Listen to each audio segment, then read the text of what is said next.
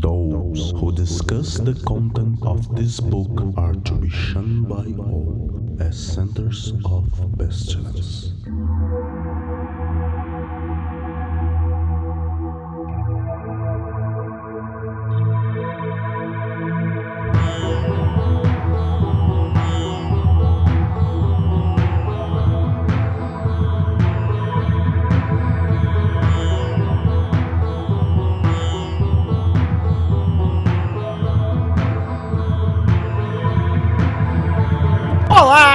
Crianças do abismo! Está começando mais um Foco de Pestilência, o seu podcast sobre magia, iluminismo científico e outras esoterices.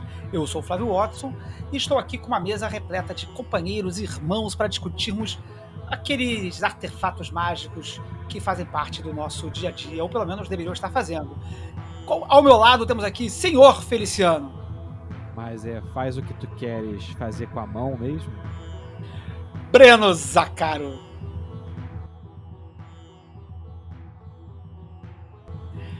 Gabriel Simon, Todo mundo sabe que o pedaço de pau é a, é a arma mágica do diabo.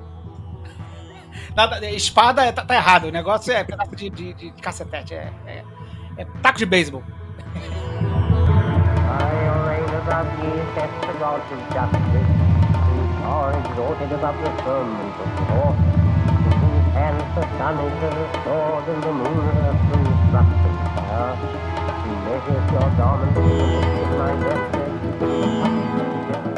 O Foco de Pestilência é um projeto do Calem Collegium Adlux et Nox, uma moderna escola de ocultismo preocupada com a divulgação do iluminismo científico no século. XXI.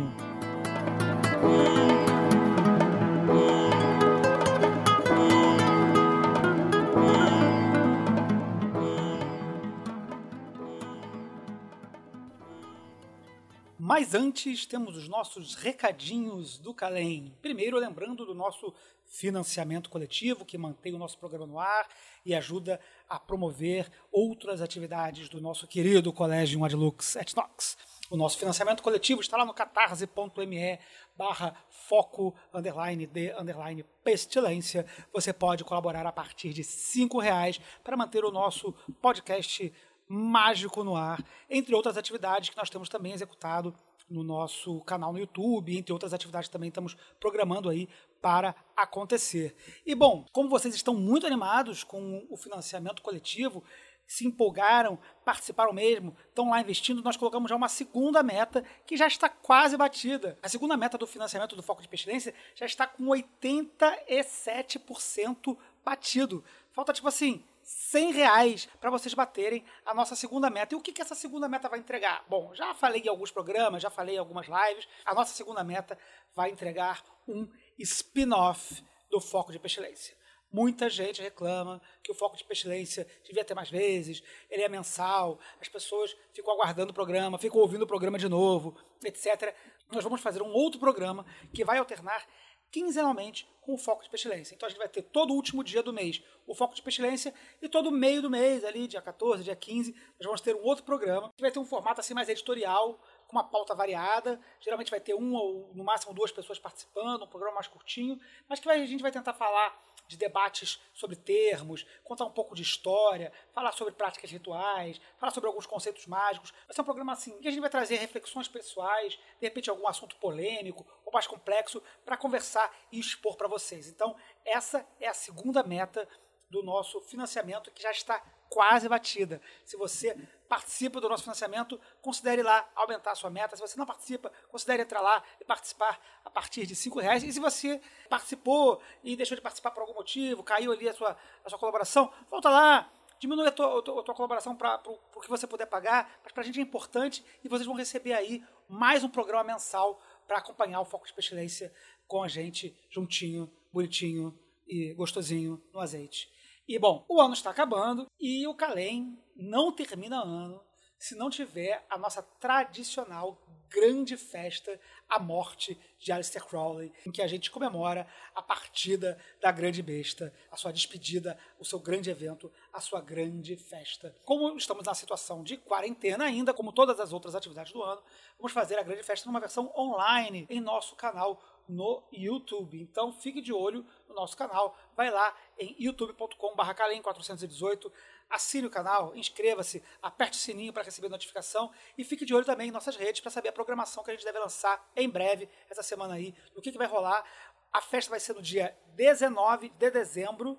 Então, guarde aí na sua agenda, 19 de dezembro, no nosso canal de YouTube, a grande festa A Morte de Aleister Crowley. Confiram nas nossas redes. Inclusive, lembrando sempre nossas redes, youtube.com, instagram.com, twitter.com, facebook.com, tudo barra Calem 418. É só entrar, assinar, curtir, seguir, essas coisas todas, que a gente está sempre avisando por lá as nossas programações, os nossos eventos. E também tem o grupo do Calem, quem quiser participar do grupo em que a gente está postando novidades, tem de vez em quando alguns debates e tudo mais, entrem lá no grupo do Calem, é só procurar por Calem, Colégio Adlux Etnox, ou no própria página do Calem vai ter lá o grupinho do lado, é só entrar, pedir para entrar no grupo, que você vai participar lá com a gente das outras discussões lá que a gente está levantando. Bom, e é isso. O programa de hoje está muito doido, muito legal, muito bacana. Tivemos aí uma mesa diferente da tradicional, com outras pessoas participando do Calem, para a gente ter uma, uma variedade aí de opiniões e construções de conhecimento aí com a gente. Mas acho que ficou uma, um programa bem bacana, bem brisante, e em que a gente recupera algumas informações bacanas aí que eu acho que vocês vão curtir. Tragam suas questões pra gente, deixem seus comentários, seja no canal YouTube, seja na nossa página, seja no nosso grupo. Vamos conversar. Tragam suas questões pra gente crescer aí e conversar mais sobre magia na nossa comunidade. Um beijo em todos, curtam o programa 93. Pois bem, então estamos aqui hoje reunidos para gravar o nosso programa sobre aquele livro dos artefatos do D&D que eu postei aí no Twitter e no, no, no, no Facebook esses dias aí. Né? Mas é assim, para discutir, né, essa questão dos objetos mágicos, né? Quer dizer, faz parte da tradição esotérica, é, independente dela ser ocidental ou não, mas toda a tradição esotérica ela é cheia de, de coisas materiais que fazem parte da prática mágica. A prática mágica ela é frequentemente dita como uma prática mística, interior, meditativa, de evolução, espiritual, etc. Mas ela é cercada de objetos. Desde os objetos mais simples, como por exemplo um incensário ou, ou, ou, um anel, ou uma coisa simples, até objetos extremamente complexos, como o próprio altar, o templo, colunas do templo, pantáculos e coisas extremamente complexas de serem desenhadas. Então hoje vamos tentar dar uma, uma vasculhada sobre essas coisas, o aparato material do fazer mágico.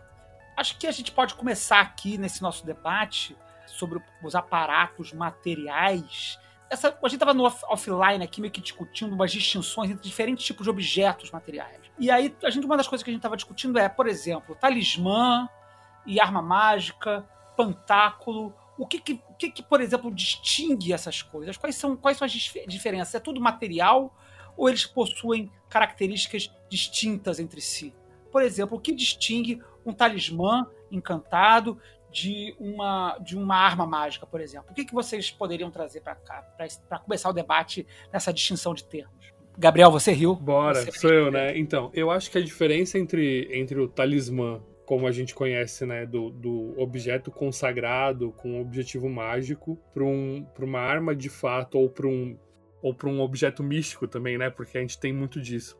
Existem coisas dentro da tradição que são símbolos mágicos, pedaços da cruz, por exemplo, de Cristo, que eram coisas que tinham eram considerados mágicos por si só e eu acho que a gente fez um caminho, desde a magia medieval até agora, que começou com as coisas têm poderes por si próprio e foi virando de as coisas são símbolos de outras coisas. É, eu, eu tava aqui refletindo, assim, viajando no, nessa questão do, da diferença entre o talismã e o pantáculo, por exemplo, e assim, a, a definição que me ocorreu é uma definição muito nada a ver, mas eu acho que talvez agregue aqui, que é as armas mágicas, elas, em alguma medida, você imbui uma certa inteligência de interação nelas. Elas são feitas para agirem de uma forma muito específica e muito adaptável a uma situação, enquanto que o talismã é uma coisa mais burra, digamos assim, mais bruta, que ela só é feita para emanar aquilo e é isso aí, tá bom, não tá, é adequado, não é, não importa, o rolê é só continuar emanando aquilo.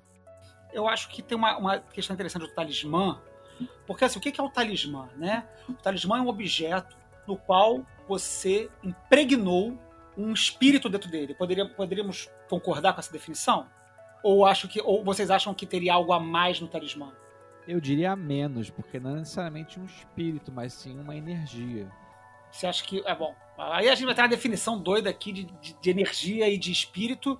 Porque, assim, geralmente no talismã, você, você. Bom, tudo bem, você vai fazer um talismã específico para, sei lá, não ser assaltado na rua. Mas você, você, você, você consagra aquele talismã com aquela, com aquela intenção, vamos dizer assim. Sim. Seria isso. Específica e objetiva num foco só. Enquanto a arma mágica, pelo que você está dizendo, ela vai ter uma, uma abrangência mais ampla, seria isso? Seria essa, essa, essa, questão que você está trazendo? É, eu não diria nem abrangência, mas nesse exemplo, ah, o, o talismã para te proteger do assalto. Ele vai te proteger do assalto em qualquer circunstância, de uma forma genérica, e é isso aí, tipo assim, ele não vai te proteger do furto, talvez, mas vai te proteger do assalto. Já a arma mágica, eu acho que é o pressuposto dela que ela se adapte com uma certa finesse às situações para sempre produzir um resultado óptimo, ou dentro do possível do que é o óptimo. Uhum, uhum. Não sei se eu estou viajando muito. Não, curti. Porque. Tá, então vamos pensar um pouquinho aqui no talismã. Na verdade, antes de pensar no talismã, porque assim, se o talismã, se o talismã é essa, essa coisa em que a gente imbui uma intenção nele, de, alguma, de algum modo, porque eu queria puxar, na verdade, a discussão para o material do talismã. A gente, por exemplo, discute nos livros nas tabelas, por exemplo, e isso vai se aplicar às armas mágicas também, que existem materiais específicos às questões específicas. Então, por exemplo, um talismã que vai lidar com aspectos marciais de Marte, ele vai ser tradicionalmente feito de ferro, por exemplo, porque é o metal de Gébora e tal. E isso retoma o que o Gabriel falou no início sobre a questão da virtude dos materiais.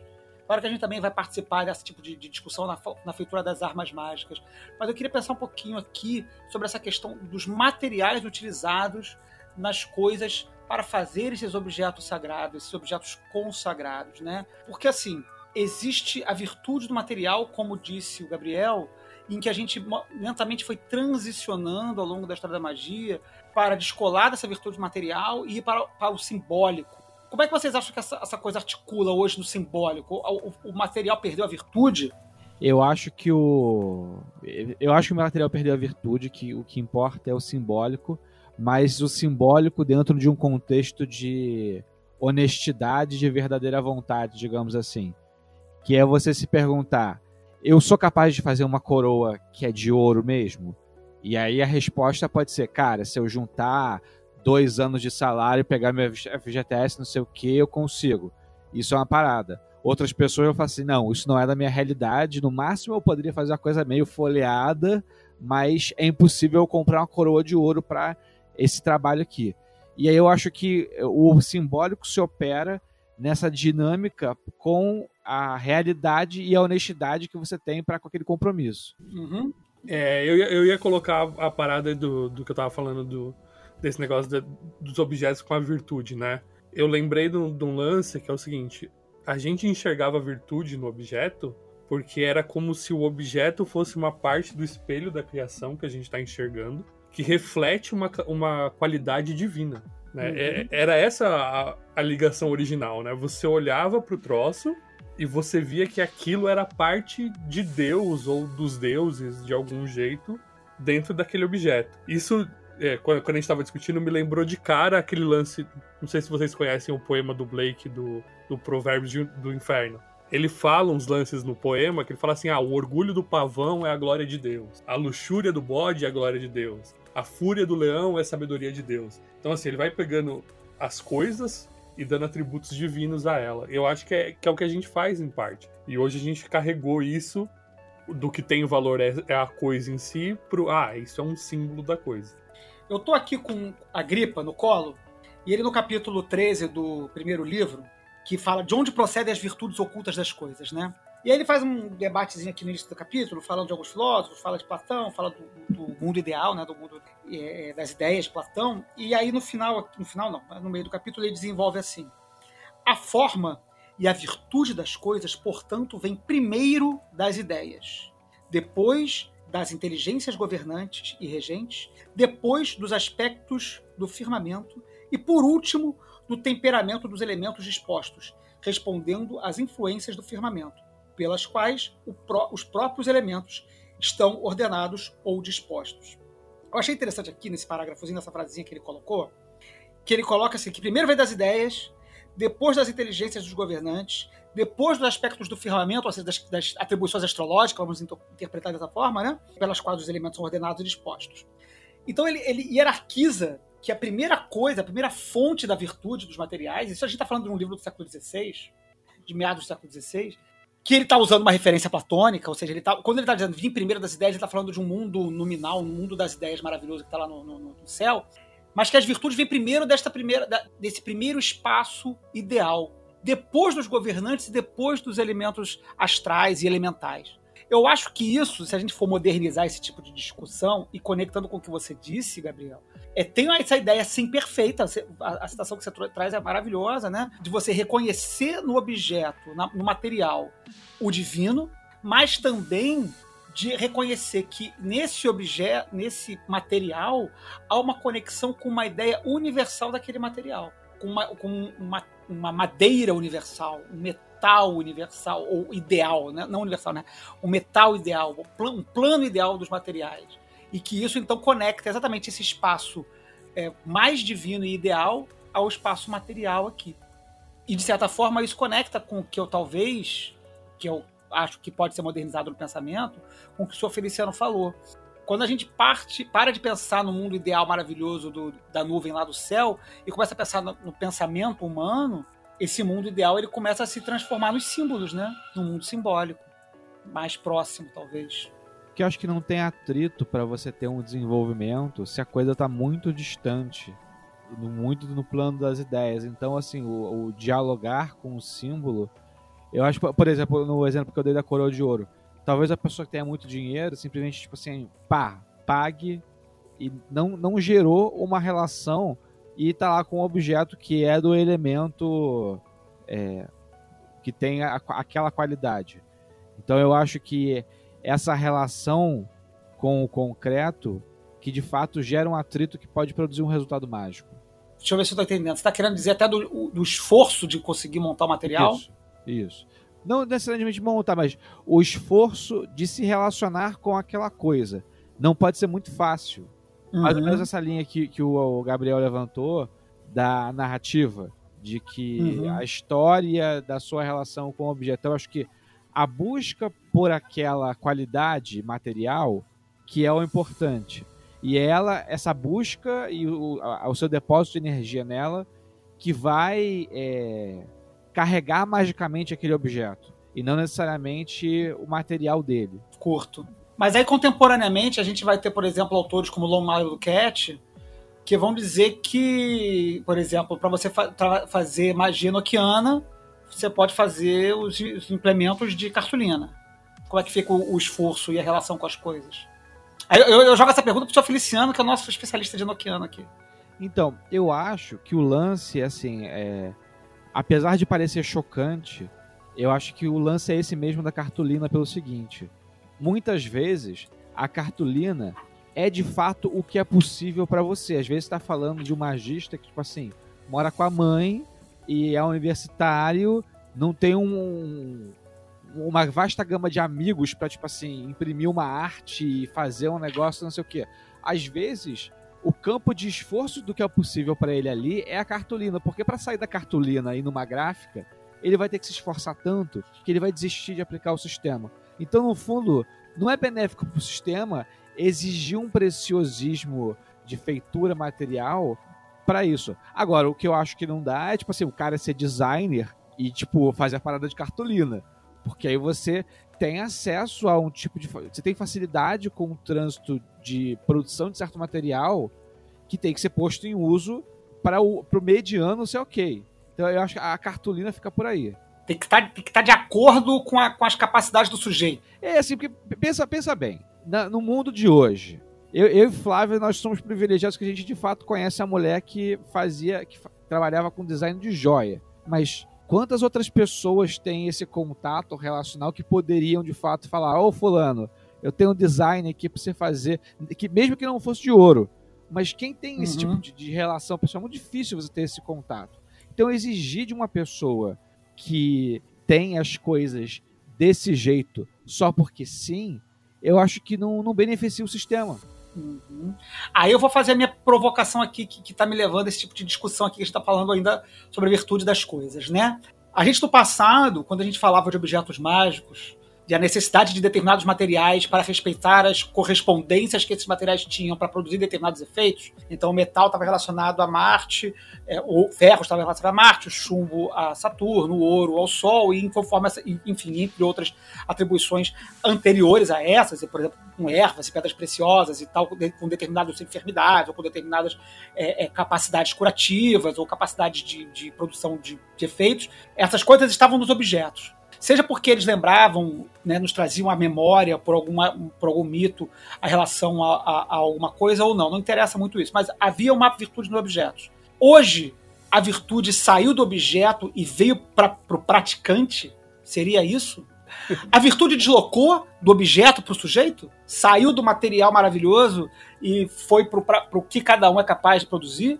Eu acho ou tem um meio do caminho aí? Eu acho que não deslocou. Nunca foi, só que agora hum. a gente tem uma, uma compreensão mais refinada do fenômeno. Assim como daqui a 200 anos, as pessoas vão olhar pra gente e falar assim: caralho, eles achavam que tal coisa funcionava por causa da psicologia, que, que estupidez.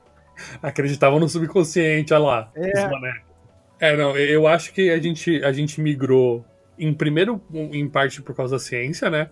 Porque a gente começou a ver que de fato não tinha nada de especial em algum objeto ou outro. E depois, na hora que aparece a psicologia, aí fica aparece o terreno pra gente migrar pro símbolo. Pra falar, não, não, não era, não era o objeto, era o símbolo. Era o que ele representa.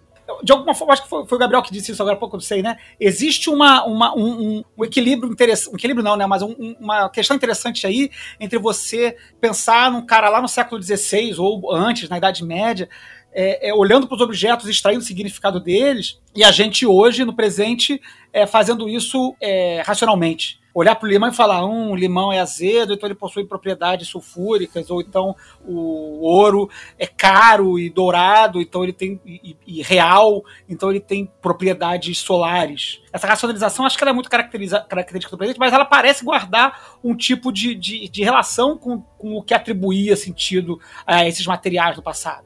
É, deixa eu puxar uma, uma, uma, coisa aqui que é o seguinte: a gente tem o deus da comunicação, é o Mercúrio, que é baseado no planeta que é o mais veloz no nosso sistema solar. Uhum. Se Mercúrio não existisse, porque durante a formação do sistema solar teve um meteoro e destruiu aquele planeta, talvez a gente dissesse que o deus da comunicação fosse o planeta Vênus, que é, ou que a gente chama hoje de Vênus. Uhum. Porque a gente vai estar tá buscando esse simbólico do planeta mais rápido. Então eu acho que não é auto-evidente que aquele planeta lá guarda as qualidades de Mercúrio. Assim como eu acho que talvez o ouro eu sei que tem certas propriedades químicas que tornam ele mais maleável, não sei o que, não sei o que lá, mas eu acho que se você pegasse uma pessoa totalmente leiga, de repente botasse para ela pela beleza, ela talvez se interessasse muito mais por outros metais que são mais frequentes ou até mais muito mais raros que o ouro do que necessariamente o ouro. Beleza. Aí a, a, a, dúvida que fica depois dessa nossa discussão é o seguinte: na hora de eu fazer um pantáculo de Saturno, eu faço com, com chumbo ou eu posso fazer de cartoneiro? é, porque assim, né? Você pode tudo, veja que você. Se, se, se... E se for fazer com chumbo, usa a luva. Pelo amor de Deus, usa a luva. Se for fazer com chumbo. Não, eu, eu fazia uma piada sem graça, absolutamente sem graça. Não é uma piada engraçada, era só uma piada muito ruim que eu fazia lá no passado, quando eu tava começando a aprender magia, né? Que o, o, melhor, a melhor forma de usar um pantáculo de chumbo pra matar alguém é botar no filtro d'água faz o pantáculo de jogo, joga no filtro, a pessoa que, porra, batata, mata que vai ser uma beleza. Caraca. Vai demorar um pouquinho, mas vai, vai funcionar. Você, você falou do, do, do, sobre o fazer, né? Eu achei uma definição aqui quase, quase na mosca sobre o que a gente faz hoje.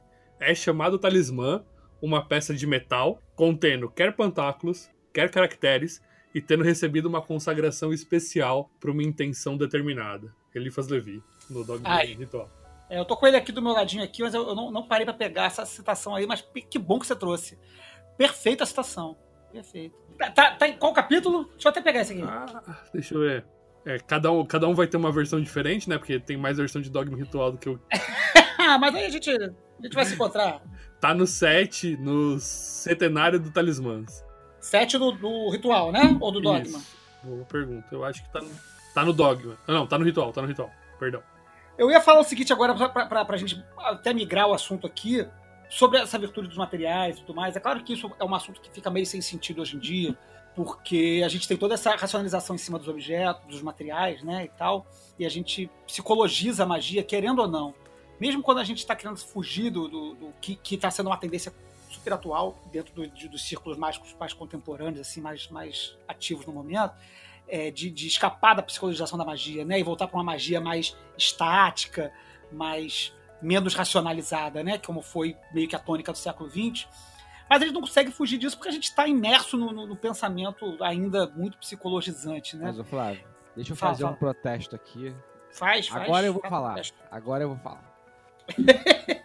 é porque, na verdade, eu- isso foi uma discussão que eu tive com o meu terapeuta. E aí meu terapeuta trouxe uma perspectiva que desde então eu, eu passei a usar, que é o seguinte. Em vez desse embate, tipo assim, é psicológico ou é exterior e etc. Ele falou um negócio que me intrigou muito, que é, assim, agora nesse momento tem radiação cósmica passando pelo seu corpo, só que você não sabe. Mas, e não te afeta de forma nenhuma, então foda-se, mas isso de fato está acontecendo. O fato de que você não percebe isso dentro do seu campo psicológico faz com que aquilo. Você tenha a percepção de que aquilo não te afeta. Então, tudo é psicológico. Mesmo que as coisas exis- existam também fora do, do campo só do seu corpo, elas sempre vão ser necessariamente psicológicas. A gente só vai conseguir se relacionar com essas coisas se a gente tiver como ferramenta o auxílio da psicologia para compreender melhor isso. Tá, então beleza. Né? Desse debate aí muito doido de psicologia e virtude dos materiais, e se as coisas funcionam ou não, se é devido ao nosso esforço ou não, no final das contas a gente acaba fazendo as coisas de acordo com determinados, é, pelo menos, conexões que a gente mesmo faz. Né? Se a gente está deslocando isso do nosso, do, do- do- uma virtude essencial do material para uma virtude atribuída e de uma relação que a gente constrói com a coisa, tudo bem. Né? Eu acho que, que cada um faz um negócio. Inclusive, eu estava dando uma lida aqui é, no, no Psiconauta, no Libernum, na verdade, não minto, no Psiconauta mesmo. O Carol ele abre um, cap- um capítulo curtinho de, de armas mágicas, falando é, o seguinte, né? Todas as armas, e aí com isso a gente vai passar o assunto para falar de armas mágicas pontualmente, depois de falar da abertura dos materiais, mas ele diz assim: todas as armas são projetadas para terem um efeito no plano físico, mas as armas em si existem primariamente no plano etéreo ou astral. A forma física de uma arma mágica não é nada além de uma alça ou âncora conveniente para a sua forma etérea. E daí a gente faz um salto de cinco séculos do Agripa para o século XX, para o Carroll, em que a gente saiu da virtude dos materiais que sai lá do, do- do mundo das ideias platônico, passando pela bênção do- de Deus, para uma âncora é, conveniente para a sua forma etérica que está no plano astral, em que a gente convenientemente para de chamar astral de um espaço celestial translunar ou ultralunar para o nosso próprio espaço da imaginação, como o Peu apresentou na palestra dele no colóquio semana passada, semana retrasada, né? no início de, de. Minto, no dia 31 de outubro, foi a primeira palestra, um mês atrás. né? Então, quem não viu a palestra do Peu sobre é, uma genealogia da viagem astral, recomendo bastante dar um pulinho lá, que ele faz esse debate sobre o que é astral, como o astral surge e como o astral se torna um espaço da, da imaginação. Mas, enfim, armas, armas mágicas.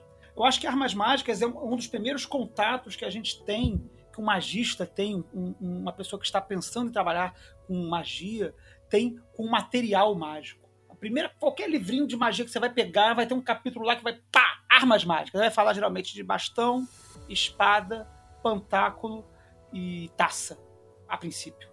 E elas também são orientadas com algum tipo de confecção que vai variar muito de autor para autor. Eu estou aqui com uns 10 livros diferentes na minha frente aqui, e todos possuem um capítulo sobre armas mágicas, e cada um vai dizer de um jeito. O, o, o Levi, aqui mesmo nesse capítulo que você falou, no capítulo 7 do Dogma, Gabriel, ele vai dizer que tem que cortar o bastão de uma forma tal, que a taça tem que ser consagrada no dia tal, e etc, etc, etc. E o Carol vai dizer outras coisas completamente diferentes. Claro que estão apartados por cinco séculos, mas ambos estão falando de magia. A parte do que faz essas coisas, por que essas quatro armas mágicas permanecem importantes ao longo de cinco séculos? Eu acho que a primeira coisa a gente tem que falar que a gente tá. Não importa para onde a gente está caminhando dentro da tradição ocidental, a gente está falando o tempo todo desses quatro elementos gregos que a gente vai ficar repetindo e, e dançando em cima. E por isso que essas, essas armas mágicas são importantes. Porque elas vão, de alguma forma, ser representações dos quatro elementos. Isso desde sei lá quando. Provavelmente antes do, do, do século XII ou XIII a gente já deve ter coisa falando disso. Inclusive das armas mágicas. Mas eu, eu fico pensando se alguma hora, né? Já que a gente está conjecturando o atual e quem sabe no futuro, será que a gente vai ter algum dia as armas mágicas da tabela periódica inteira? Boa. O nome disso é tábua. Tem uma frase do Crowley no Liberaba, acho que pode também ajudar um pouco, que quando ele está falando sobre justamente as armas mágicas, ele fala que o macrocosmo e o microcosmo tem que estar exatamente balanceado, verticalmente e horizontalmente. Se as imagens não coincidirem, você não tem a ferramenta. Então acho que de uma forma horizontal, né, sem falar das relações espirituais e de tudo que você está fazendo, mas a gente está tão habituado com esses quatro elementos que não faz sentido ser outros elementos. É esses quatro elementos. Quando você vai falar de outros fora, tem que explicar por que você está fazendo outros fora, sabe? Tipo assim, ah, então, é, uhum. é, então é a taça, é o pentáculo, a corneta e a varinha. Você vai falar, mas cadê a espada? É, eu acho assim. Eu, claro que a gente está preso ocidentalmente, porque se a gente for para outros espaços culturais, os elementos vão ser outros, por exemplo, os elementos chineses, e enfim, em outras, em outras organizações também, tribais, enfim, em outras sociedades que não são a, a europeia ocidental, mas a gente está vinculado muito a esses quatro elementos gregos.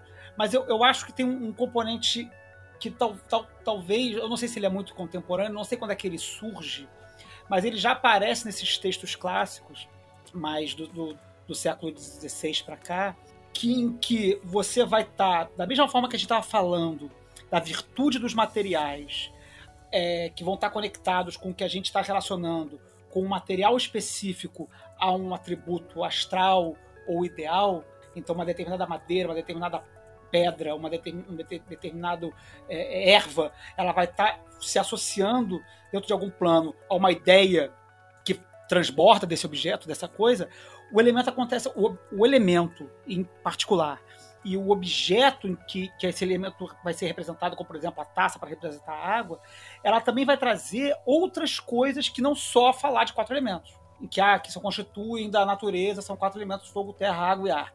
Quando a gente vai falar de taça, a gente também vai estar falando de como, por exemplo, o, o Crowley fala, né, em alguns momentos, entre outros autores, né, a, a taça conserva, por exemplo.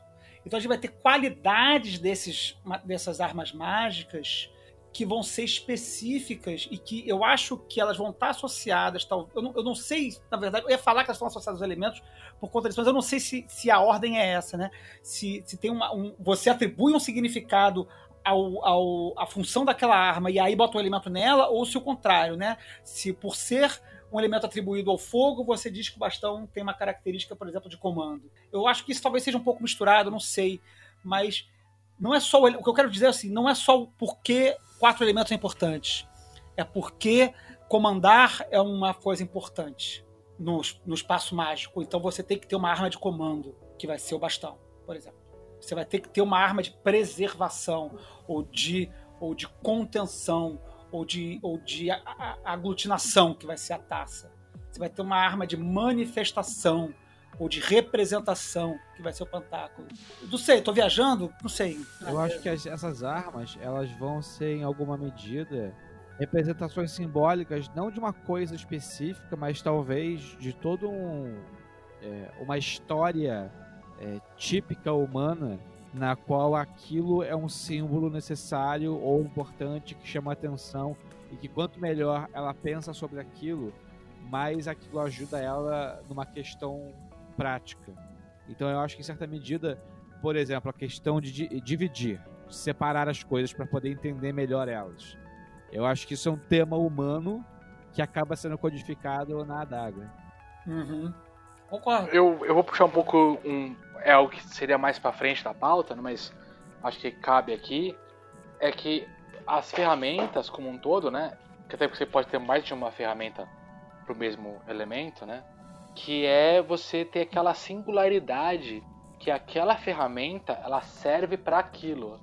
Ela para de ser só mais uma adaga, só mais um, uma taça, das taças que você tem, e ela serve para aquilo. Ela tem uma função muito digna e única, que a função dela naquela operação é para aquilo. Então, quando você também está imbuído já de um pensamento metódico, né, como que a gente veio do fundo de um pensamento específico, que é dentro da Golden Dawn, né, a maioria, a maioria da gente ou de spin-offs da Golden Dawn. Eu, amigos meus de um de Umbanda, eles vão ter a, a mesma relação, mas é com a pemba, é com a parte de madeira que você põe o ebó. Eles também vão ter essas relações, né? mas, é, são, mas é, são relações que estão do vizinho, né? Eu não, eu não tenho tanta, tanta possibilidade de versar tanto na arte do outro. Mas eles também recebem, né? Porque é muito, com, é muito comum você estar pensando dentro de um método que a pessoa vire para você e fale: agora, para tudo que está fazendo, você vai achar a sua taça ou a taça dos elementos. Então, essa singularidade de que é aquela taça, é aquela adaga, é aquele pantáculo ou cunha, né? Eu acho que ela soma um pouco para ajudar a especificar do que estamos falando, né? Porque você não vai pegar qualquer caneta para fazer um sigilo. Não, assim, até, até entendo o argumento, mas a gente volta para a pauta lá para trás sobre a questão do, do anel de, papel, de papelão para fazer no Nokiano. Eu acho que, e eu acho que isso é um ponto que a gente vai entrar na pauta daqui a pouco, que é o que distingue esse objeto é, do objeto convencional. Quer dizer, porque eu tenho aqui na minha, no meu altar particular, como ele é um altar que tem um espaço um pouco pequeno, embora seja um, um armário grande, o espaço em si que eu uso como, como altar para botar os elementos é um espaço um pouco limitado, eu uso uma tacinha pequenininha, daquelas de, de souvenir que você compra em loja de, de, de turista, saca? Aquelas tacinhas com, de, com, o símbolo da cidade, uma coisinha assim. Uma tacinha, tipo uma taça de shot, né? Uma tacinha de vidro tipo de shot. Por quê? Porque aqui cabe no espaço que tem e para mim tá bom. Mas é claro que para mim, naquele, é, é, é, eu separei aquela taça para aquilo. Então, tipo assim, é uma taça qualquer que saiu de uma loja qualquer de, de turista, mas no meu espaço particular aqui, em que eu uso ela cerimonialmente diariamente, ela tem um significado especial. Ela tem um significado de quando eu vou fazer todo dia, eu faço aqui a, a comunhão com os elementos, eu bebo a, o, flu, o fluido lustral dela. Eu faço comunhão com ela. E aí, para isso, eu tenho uma série de, de questões que eu trato com ela ali. Mas, de qualquer forma, permanece a ideia de que a taça vem atravessando o histórico de símbolos do altar não sei se isso vai guardar referência, por exemplo, com a ideia de taça do cristianismo em que coleta sangue de Cristo. Talvez isso venha de lá. Mas, de qualquer forma, a ideia da taça enquanto conservação ela permanece nos acompanhando ao longo da história junto com os outros elementos. E eu queria, de repente, aproveitar para a gente falar um pouquinho sobre essa ideia de cada uma dessas armas elementais. Né? E já que a gente falou de taça, bom, a gente pode falar. Vamos falar na ordem, né? De repente, de, de, de do Yod Revolver, né? Ou do, ou dos elementos, né? Começando com o bastão. O que, que o bastão traz, na opinião de vocês, para o rito mágico dentro da cerimônia do altar? Por que, que o bastão, é, ou a vara, ou a varinha, ele tem essa força de permanência na histórica e permanência mágica que vai acompanhando todos os livros desde lá do século XVI, XV até hoje o século XXI em que ele permanece o instrumento mágico essencial para qualquer altar. Que a história humana é a história da disputa pelo poder. Boa.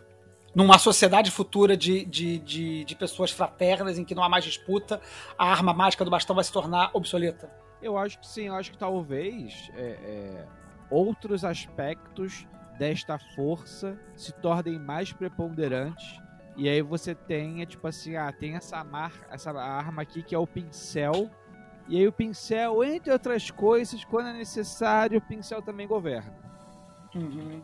É, to, além de todo o lance que a gente já, já quer dizer, que é facilmente alcançável, né, né, da, da vontade expressa e tudo mais, eu acho que a gente tem dentro da mitologia e, e aí, inclusive, né, desde a Bíblia até os outros exemplos, tipo, o cajado como a representação de quem tá governando, né? A gente, por exemplo, sei lá, Uhum. Moisés está no deserto comandando com cajado, né? É um símbolo muito antigo, não, não tem como a gente ignorar esse lance é, dentro da nossa cultura.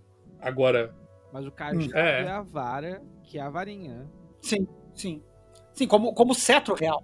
Como cetro real. É aquele que é, é um instrumento de quem tá comandando. Controle É. remoto também. Controle Caraca, remoto. Aí, aí. excelente. É uma mágica do, do contemporâneo. O controle remoto. O Maravilhoso. Crowley coloca também nessa varinha, né? Nesse elemento fogo, como que o próprio, os próprios juramentos e pactos eles são relacionados ao elemento fogo. Então, se você não tem a Uhum. sua varinha ali, você relê os seus, ju- seus juramentos, eles funcionam como uma arma do fogo. Maravilha. Eu acho que isso é um ponto legal que a gente trazer para a discussão e a gente tentar amarrar nos outros elementos. Quer dizer, para além de significar, por exemplo, numa relação espiritual com as entidades que são trazidas à cerimônia, uma relação de comando e controle, porque a gente tem que pensar também nisso, né? Geralmente quando a pessoa está fazendo um, tá com um altar montado, é porque ela vai fazer uma operação e trazer espíritos. E ela precisa comandar os espíritos. Como é que ela comanda os espíritos? Demonstrando, demonstrando que tem poder. Como é que ela demonstra que tem poder? Entre diversas formas, através de um instrumento de coerção, que geralmente é a espada ou o bastão. Mas, para além disso, o bastão também é essa lembrança, assim como todas as outras armas mágicas, do seu próprio poder, da sua própria habilidade de comando no mundo, na magia, na vida. E os seus juramentos, e as suas promessas, os seus, seus, os seus pactos. Eu acho que isso é importante. Eu acho que talvez por isso que eu não concorde tanto com o que o senhor Feliciano falou, de que no mundo de Star Trek, em que a- a- os conflitos sejam superados na, na humanidade, a gente vai superar a ideia do bastão como arma mágica, porque talvez o conflito interno permaneça. A necessidade de você regi- se regir. Não necessariamente Então, regir o espírito. assim, vou, vou propor uma outra coisa aqui do bastão. Que o bastão pode deixar de ser o objeto que você usa que transforma em cobra, que bate nos outros, para ser, por exemplo, o objeto que sustenta o velho, o velho sábio. E aí ainda é o bastão, e aí o sábio que comanda, e, e você reaviva o símbolo, mas sem essa coisa do poder, do poder de comando. Maravilha. Show. Muito bom. Gostei. Curti. Próxima arma mágica. Taça. Elemento água. Não tem mulher na, na mesa pra falar sobre taça. Mas a gente também não tá entrando nesses aspectos. A gente nem falou que, que o bastão é fálico. Então vamos pular esse assunto. Eu gosto muito da história que Crowley coloca no ABBA sobre os venezianos que faziam uma taça que tinha um vidro e Uhum. quando você botava veneno no- nessa taça, o vidro mudava de cor. Uhum. E aí fala como é que você tem que também se estruturar de uma forma que quando o veneno encostar em você, você consiga sentir que ele está presente e consiga é, avisar, digamos assim. Mas isso, isso sobre a taça, o que, que tem a ver? Elabora mais aí. que eu acho que o processo mágico da taça é você ser capaz de passivamente incorporar os elementos que estão presentes ali e através desse processo que você incorpora os elementos você consegue julgar eles adequadamente e reorganizá-los.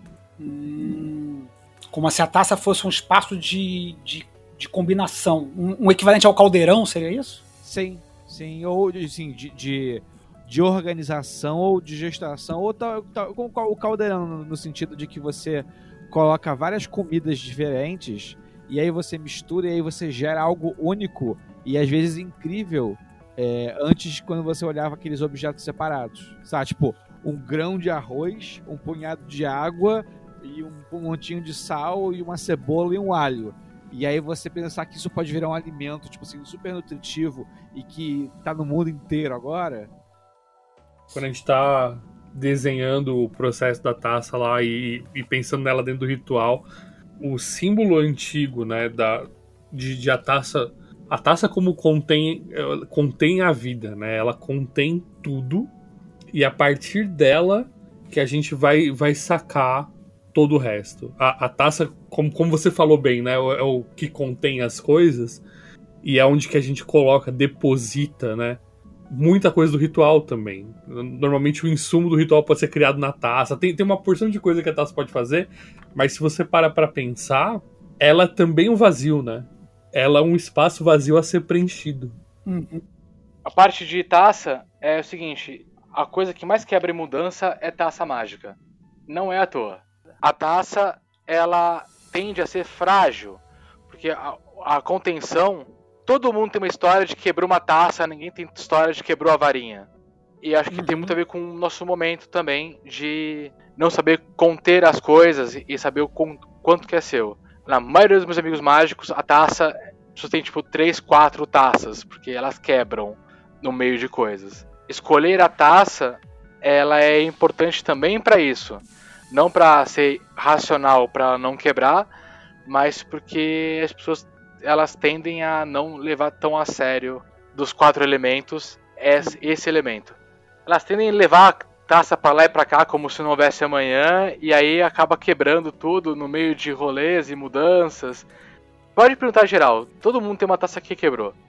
Mas, mas você acha que isso é uma, uma característica intrínseca ao, ao, ao, ao, símbolo da taça? É aquelas coisas que você não tem uma resposta simples, né? Mas estranhamente, das, dos quatro elementos, o que sempre dá merda, que quebra, que tem que pegar caquinho e colocar, não é o elemento terra, não é o elemento ar, não é o elemento fogo. Estranhamente na história do rolê mágico, o que quebra é a taça, né? Você acha que isso tem a ver com água? Sim, e o, e o, e o conter está contido, né? Porque às vezes a, a taça, hum. ela a gente suporta mais ela do que devia, a gente não leva. E como a gente tem essa coisa do em Rock Signo Vinces, né? Por esse símbolo irei vencer, a gente assina na hora de ai que bonito, essa taça aqui é minha, mas o cuidado que ela requer, né? Especialmente pelo, pelo material que você coloca, né? Óbvio que uma pessoa que está tá metendo uma taça de estanho tem muito mais tranquilidade. Mas extremamente as pessoas não gostam tanto de taça de estanho. Elas gostam de cristal, gostam de vidro, né? É aquilo que bate no coração. É, o, é, um, é aquelas coisas da vida mágica que só, só acontece, né? A taça é o que mais acaba dando pepino em como você levar para lá e para cá, como que você coloca no seu no seu ritual sem, sem derramar as coisas, como você joga algo dentro da sua taça e não respinga no resto do ritual. Extremamente, ela é uma ela é um objeto que ela requer muito mais cuidado e como passa para um para o outro sem derramar, como que se chega para a última pessoa de um ritual de consagração e o último tem o que beber. Ela é uma hum. ferramenta que indiretamente ela tem muita coisa a ensinar. Você, você dessa sua elucubração aí sobre, sobre a, a, a fragilidade, não a fragilidade, né, mas a, a atenção que a taça inspira, ela me lembra que a taça é um objeto de gestação. É, fiquei com isso na cabeça quando você estava falando, na verdade, né? A taça ela, ela, vai ser simbolicamente, entre vários símbolos que ela vai representar, ela vai ter a ideia de, de útero, né? E o útero humano, quando quando é, é, fertilizado, né? Quando, quando cheio, né? Quando com feto, ele também inspira muita, muita atenção, né? É uma vida que está ali dentro sendo gerada, né? E sei lá, fiquei com isso na cabeça. Agora, eu nunca tinha pensado nisso, na verdade. Isso, isso me veio agora, essa locubração veio na sua, na sua reflexão aí da, da taça como um objeto que inspira cuidado. Não só porque ela vai quebrar, e realmente eu tenho uma maletinha que eu chamo de altar portátil, em que eu tenho um sino, eu tenho uma, uma adaguinha, eu tenho não sei o que lá, tem um monte de coisa ali dentro, tem um incensário, parar, parar, e eu tenho uma taça, uma taça, inclusive, muito maior do que, eu uso no meu altar, é uma taça grande até, de, de vidro, e é o único objeto que está todo embalado em isopor, aquele, aquelas redinhas de isopor, assim, de, de carregar garrafa, porque justamente para não quebrar. E eu uso a taça, o vazio da taça, como o Gabriel falou, para guardar coisas dentro da caixinha, né? Porque é o espaço que ficaria ocupado, né? É, então é, é, interessante como a taça traz esse monte de coisas para ensinar mesmo, né? Ela, tem, ela é muito rica de símbolo, né? É, ela tem o cuidado do, do, útero, ela tem o vazio da potência de vir a ser, das coisas que, que, que virão. É muito rico o objeto ela taça. Ela transborda também. Ela transborda, a taça transborda. Muito legal. Contém, preserva. Muito bom, muito bom. Ficam aí várias anotações para as pessoas aí que. A gente tem um pro... A gente está recuperando esse assunto aqui muito rapidamente sobre, sobre os objetos, sobre as armas mágicas. A gente tem um programa inteiro sobre armas mágicas lá do início do programa. Não sei se é o 8 ou 9, depois eu vejo aqui certinho, com certeza vai estar no post. Foco de pestilência, número 6, kit mágico, parte 1, as armas mágicas que é um programa que a gente passou inteiro discutindo armas mágicas. Então fica aí também a, a ideia de quem tiver na pilha de ir lá buscar esse programa para poder uma, pegar uma discussão mais extensa sobre armas mágicas aí. Então, terceira arma mágica é a espada ou a daga. O objeto da secção, a arma do ar. Também é uma muito clássica, e eu, acho, eu arrisco a dizer que a, a espada, ou mais comumente a adaga, é aquela primeiro que todo mundo arruma quando começa a fazer o seu próprio altar. Tenho- é- E o que, o que é engraçado, porque certamente o bastão seria muito mais fácil. Mas eu acho que a adaga é mais impressionante. Cara, eu, eu acabei de ler uma Fala aí, frase aqui. Olha, deu uma chocada. Eu já tinha lido isso e sabe aquele trecho que você passa e esquece? Mas olha que bacana. É preciso não fazer a confusão entre a espada mágica e a adaga do ar. A espada mágica está sobre Gébora e é uma arma de força e defesa. A adaga do ar é apenas para o ar, para a Vave do Yod Revalré, e deve ser usada com os outros três instrumentos elementais. Esse daqui é do Golden Dawn do, do Israel Regard. É, é bacana a distinção, Uhum. né? Porque normalmente a gente não faz isso, mas eu não vejo tanta diferença assim entre uma coisa e outra. Pra mim não, não faz diferença. Eu vejo. A espada da Golden Dawn, ela tinha escrita na espada o, o mote da verdadeira vontade. Ela é uma espada específica. Ela você tem, você conjura ela depois quando você vira adeptos. Nesse caso específico, a espada ela tá acima porque é uma espada específica da verdadeira vontade, que é a mesma que tem no tarô. Uhum. Isso, no, isso no cenário da Golden Dawn. Parece sim. Tá. Show. Eu concordo que a espada, ela deveria ser uma questão à parte, não deveria ser misturada com a adaga, porque a espada, ela, pela, assim, pela experiência que eu tenho, ela também, também tem elementos de domínio do seu espaço e criar o seu domínio, digamos assim. Enquanto que eu acho que a adaga tem muito mais relacionada ao pensamento. Inclusive, acho que hoje em dia a gente se defronta muito comumente com as pessoas é, construindo adagas quando elas manjam de filosofia e coisas do gênero, que são é, modelos de como o pensamento funciona e como é que você che- chega, chega essa coisa chamada pensamento e como é que você fraciona e manipula esses, esses pedacinhos. Então eu acho que talvez hoje em dia é, a filosofia seja uma das formas mais modernas de adaga que a gente tem acesso. Uhum. É, é, eu acho esse debate todo muito engraçado, todo muito bacana, todo muito interessante sobre a diferença entre a espada e a adaga, mas quando a gente faz o ritual menor do pentagrama, a gente não vê o, o é, Gabriel, é, Rafael, desculpa, a gente não vê Rafael segurando uma adaga, a gente vê segurando uma espada. Ou alguém imagina o arcanjo do ar com uma adaga. Mas eu acho que ele pode ter uma espada, porque ele é o cara lá, fodão, rei de não sei das quantas. Mas não necessariamente o, o implemento que eu estou usando é um implemento que imita o dele. O, o naipe de tarô também é espadas, não é adagas. Mas eu, tô só, tô só, tô só criando um problema aqui. Tô só. ah, legal, mas tipo, o naipe é de espadas, não é de adagas. Eu entendo a questão do que o Gabriel trouxe da Golden Dawn. Na Golden Dawn, pontualmente, o Hiereus, que fica na, na- na- a oeste do templo, ele carrega uma espada. O Hiereus é Horus e ele tá lá para defender o templo, então faz todo sentido em que vá se associar a espada ao elemento, ao elemento não, né, a, a Gébora, né, a Marte. E com isso há um- uma distinção da adaga que tá no altar, até porque para botar uma espada no altar, porra, né, não é prático. Então acho que é- eu acho que na- eu acho, eu vou ser sincero na minha opinião aqui, tá? Isso é achismo da minha parte. Todos esses anos nessa indústria vital, eu nunca cheguei a uma conclusão assim muito assertiva sobre essa distinção entre adaga e espada, mas eu acho que existe uma questão prática de que você é muito mais fácil manipular uma adaga do que uma espada no dia a dia. Claro que para fazer um- uma coerção com o espírito, a espada é muito simbolicamente muito mais poderosa. Mas para você fazer trançar pentagrama no ar, pô, adaga, né? Não vai ficar fazendo o pentagrama no ar com espada, vai, dar- cãibra do braço. Quer dizer, até pode, tem gente que com certeza faz. Mas você tem uma praticidade, uma questão de praticidade. Eu concordo também. Além de ser prático, eu acho que assim, em parte da representação, né, na, na parte que a gente está discutindo aí sobre o símbolo, ele representa coisas muito próximas. é, se a gente não for, se a gente não for elocubrar sobre o sistema da, da Golden Dawn, porque sem tirar do contexto da Golden Dawn e desse contexto específico da espada, do Hiereus, do símbolo de Marte, lá lá lá, tem um monte de tradição que usa ou espada ou adaga como símbolo de ar. Uhum. Sim, sim. Eu, é- é- é- eu- essa ideia da adaga, eu acho que ela é recente, tá? Porque como a gente falou, é recente, recente digo assim, do século XIX pra cá.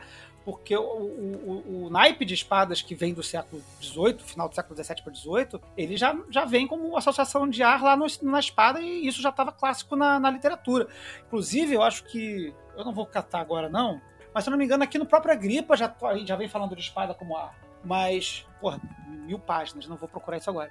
Mas a gente vai, tra vai trazer a ideia de espada junto do, do elemento ar. E isso muito a ver com, com o debate todo sobre lâmina. Né? No final das contas, acabam sendo elementos, elementos que se intercambiam, é a daga ou espada, é porque, na verdade, o que a gente está falando é de um objeto com lâmina, que vai estar tá falando dessa questão da análise, da questão da separação, da questão da divisão, da questão do, do combate, que vai estar tá representando o elemento ar no combate de ideias, na, na, na, na separação das coisas. Né? Pantáculo. Pantáculo, então, é a nossa quarta arma elemental, o elemento terra, que também é uma arma objeto de, de, de, de controvérsia, né? Porque alguns botam dizem que é moeda, outros dizem que é pantáculo, tem que ter pantáculo pessoal, tem que ser um pantáculo qualquer, o que, que você grava no pantáculo, né? É de cera, é de ouro, é de madeira, é de, de sei lá de quê, né? Mas o que importa é que o pantáculo é o quê? É um disco, é um disco que representa o universo. Ou o elemento terra. E aí tem, já tem discussão no nome. Tem gente que vai chamar de pantáculo, tem gente que vai chamar de pentáculo. E não vai concordar. Essa discussão é, é boa, a gente já teve ela algumas vezes aqui. É de, de, de, existe um debate de que vai dizer que pentáculo é o, é o objeto com uma, uma estrela de cinco pontas, né, com um pentagrama inscrito. E pantáculo vai ser o mesmo objeto, ou seja, um disco, né, um, um objeto circular, em que terão gravados nele um conjunto de, de, de como você definiu o talismã lá atrás, né? Embora na sua na definição de talismã do, do Levi ele diga que o talismã traz um pantáculo, mas seja um, um, um, desenho que reúne vários símbolos dentro dele. Por isso, pantáculo, porque reúne muitas coisas. Esse todo, pan, estaria dentro desse objeto. Eu gosto da palavra pantáculo. É, eu, também prefiro pantáculo, acho mais legal. Dizem que pentáculo. Eu, eu tenho, dentro daqui da, dessa minha caixinha que eu falei de, de meu ritual, meu, meu tempo portátil, eu tenho o que seria chamado de um pentáculo, né? Um, uma, um pentagrama inscrito num círculo, né? Que eu uso para levar e montar um altar quando preciso em qualquer lugar. Aqui em casa eu uso um, o que seria chamado de pantáculo, do meu pantáculo pessoal que eu fiz, que é um troço enorme de 8 polegadas gigante, de cera, é até um pouco trabalhoso de meter no, no, no, altar, mas é o que eu uso aqui em casa, de qualquer forma. Mas, enfim, o pantáculo ele também é objeto de controvérsia na sua constituição. Na AA, pontualmente, ele é instruído a ser feito de cera, cera de abelha. Mas existe uma infinidade de orientações materiais, inclusive dependendo do que você for fazer com ele, né? Tem gente que vai dizer que o pantáculo tem que ser feito um de ouro. Símbolo, tem que ter o seu símbolo pessoal, né? Tem que ter um símbolo que represente o universo para você. Sim, sim.